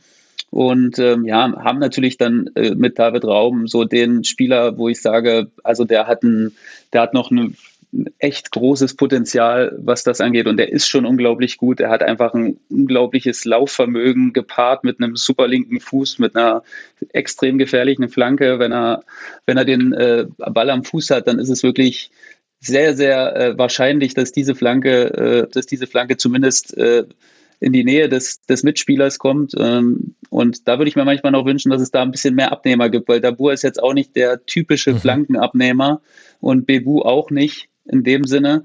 Äh, dann schon eher Kramaric, aber der ist natürlich auch immer damit eingebunden, äh, Angriffe zu initiieren. Ähm, das ist noch nicht 100% ausgewogen bei Hoffenheim, aber ich sehe sie trotzdem auf einem, auf ganz guten Weg. Äh, und das bei langen Bällen, das war übrigens, Sebastian Hönes hatte von einer super Einzelaktion von Max Kruse gesprochen, habe ich gar nicht so gesehen. Das war einfach ein fürchterlich, äh, fürchterlicher Fehler von Vogt und Richards, äh, zusammen ins Kopfballduell zu gehen. Ich glaube, Vogt hat sich dann dafür am Ende entschieden, da noch hinzugehen äh, obwohl Richards am Mann war. Ja. Und äh, das sorgte dafür, dass äh, Kruse dann alleine war und äh, den Ball weiterleiten konnte und es dann zu dieser Situation kam. Also ja, habe ich jetzt nicht als klasse Einzelaktion gelesen oder gesehen, sondern eher ein bisschen als Fehler von Hoffenheim, aber gut, sei es drum. Wenn ich Trainer wäre, würde ich, glaube ich, auch eher den Gegner dann loben, als da meine eigenen Spieler. Ist ja die Frage, was er dann intern dazu gesagt hat, zu dieser Aktion. Ja. Das äh, war dieser 19. Spieltag. Union liegt auf Platz 5, punktgleich mit Hoffenheim, die dann logischerweise auf Platz 4 liegen. Union spielt jetzt dann gegen Hertha im DFB-Pokal und auswärts bei Gladbach am 20. Spieltag. Und Hoffenheim spielt zu Hause gegen Freiburg im DFB-Pokal und dann noch zu Hause gegen Borussia Dortmund. Ich glaube, das werden auch interessante Spiele. Und damit haben wir tatsächlich diesen kompletten Spieltag besprochen. Ich danke euch beiden sehr. Es hat großen Spaß gemacht. Lars, wir hätten noch viel, viel länger über Wolfsburg sprechen können. Da hätte man leicht ein Tribünengespräch draus machen können. Lars Vollmering. Sehr gerne, komme ich gerne wieder. ja, vom Wölferadio. Nee, nee, weißt du, das hört ja keiner. Das kann ich nicht machen. Tut mir leid. Zu schlechte Quote. Ja, Geht nicht. Entschuldigung. man kann dir folgen auf Twitter als vertigo1610. Man kann dich hören im Wölferadio und man kann Bücher von dir lesen. Wie heißt denn das Neueste? Davon hatte ich ehrlich gesagt noch nichts mitbekommen. Also es gibt ehrlich gesagt zwei, die aktuell rausgekommen sind über den VfL Wolfsburg. Äh, das eine ist äh, die Fußballfibel, das ist eine Bücherei. Ja, mhm, genau. Äh, VfL Wolfsburg die Fußballfibel, ähm, wo halt Fans für Fans schreiben und da habe ich dann mal so ein bisschen auch skizziert, nicht nur wie ich selber zum VfL Wolfsburg gekommen bin und wie quasi sich die Faszination für so einen Verein entwickelt, was man vielleicht von außen nicht immer so nachvollziehen kann, aber natürlich auch mit einem Ausblick darauf, welche ja, Entwicklungsschritte müsste der VfL Wolfsburg denn äh, vollziehen. Und da habe ich dann auch ähm, ganz äh, interessante Gesprächspartner mit äh, reingenommen. Marcel Schäfer ist mit dabei, wie er sich quasi die Entwicklung des Vereins vorstellt, aber auch ähm, Ultravertreter sind dabei und so. Also das ist immer ganz interessant, dann auch mal diese Perspektive aufzumachen für den VfL. Und das andere ist ein, auch eine, Buchreihe, populäre Irrtümer und andere Wahrheiten, ist eine ja, Geschichte mit den schönsten Anekdoten aus der Vereinsgeschichte sozusagen, äh, so so einmal von, von Entstehung des Vereins bis hin, ja, bis in, in die Gegenwart, was diesen Verein auch ausgezeichnet hat, auch welche Sponsetten es vielleicht gegeben hat, vielleicht auch Geschichten, die man nicht so kennt. Und äh, das ist auch ähm, durchaus äh, unterhaltsam und lesenswert. Okay, sehr gut. Sebastian, welches Buch dürfen wir von dir bald erwerben? Oh, keins. Wie ich durch Social Media also, Abstinenz wieder zu mir selbst fand. ja, das war übrigens nochmal ein ganz kleiner Punkt, äh, wo ich, wo ich überlegt habe, weil ich ja merke, wie, dass man Sachen verarbeiten muss. Ne? Und ich fand jetzt zum Beispiel, dass äh, Florian Kofeld fast schon ein bisschen zu früh wieder reingegangen ist, weil ich glaube, der hat sehr viel erlebt und der hat sehr viel anstrengende und auch für den Kopf extrem, extrem belastende Sachen erlebt, wo ich mir fast gewünscht hätte, der hätte noch mal ein bisschen mehr äh, zur Ruhe gefunden für sich. Und ähm, ähm, das sind so Sachen, die ich bei mir beobachte, wo ich denke, das tut mir gleich einfach gerade unglaublich gut zu reflektieren und man braucht ja auch immer eine Zeit, bis man wirklich klar ist und dann kann man sich weiterentwickeln, glaube ich, dann in der Zeit, in der man hospitiert, reflektiert, sich weiterbildet und ähm, dann den nächsten Sprung wagt oder wohin der auch immer gehen wird. Mhm. Und ähm, ja, deswegen. Also ich freue mich auf jeden Fall, dass dein Sprung in den Rasenfunk äh, geführt hat. Danke dir, dass du mal wieder hier warst. Hat großen Spaß gemacht. Vielen Dank. Ja, mir auch. Und euch, äh, lieben Hörerinnen und Hörern, auch ebenfalls großen Dank für eure Aufmerksamkeit. Ich habe wie immer am Ende der Sendung noch Podcast-Empfehlungen für euch. Zum einen Margot Kessmann war bei Jung und Naiv, fand ich sehr interessant. Dann angesichts der NFL-Playoffs unbedingt Downset Talk hören, der meiner Meinung nach beste NFL-Podcast. Und dann kann ich euch noch empfehlen CREKs Radio Express mit Elektronisches Geld 2. Letzte Woche habe ich einen Podcast empfohlen, der Bitcoin als Ponzi-Scheme ent getarnt hat. Jetzt wird das Ganze nochmal erklärt. Was ist eigentlich dieses elektronische Geld und diese Kryptowährung? Hört es euch an und dann hören wir uns bald wieder hier im Rasenfunk. Danke an euch beiden und danke an euch da draußen. Macht's gut. Ciao. Das war die Rasenfunk-Schlusskonferenz. Wir gehen nun zurück in die angeschlossenen Funkhäuser.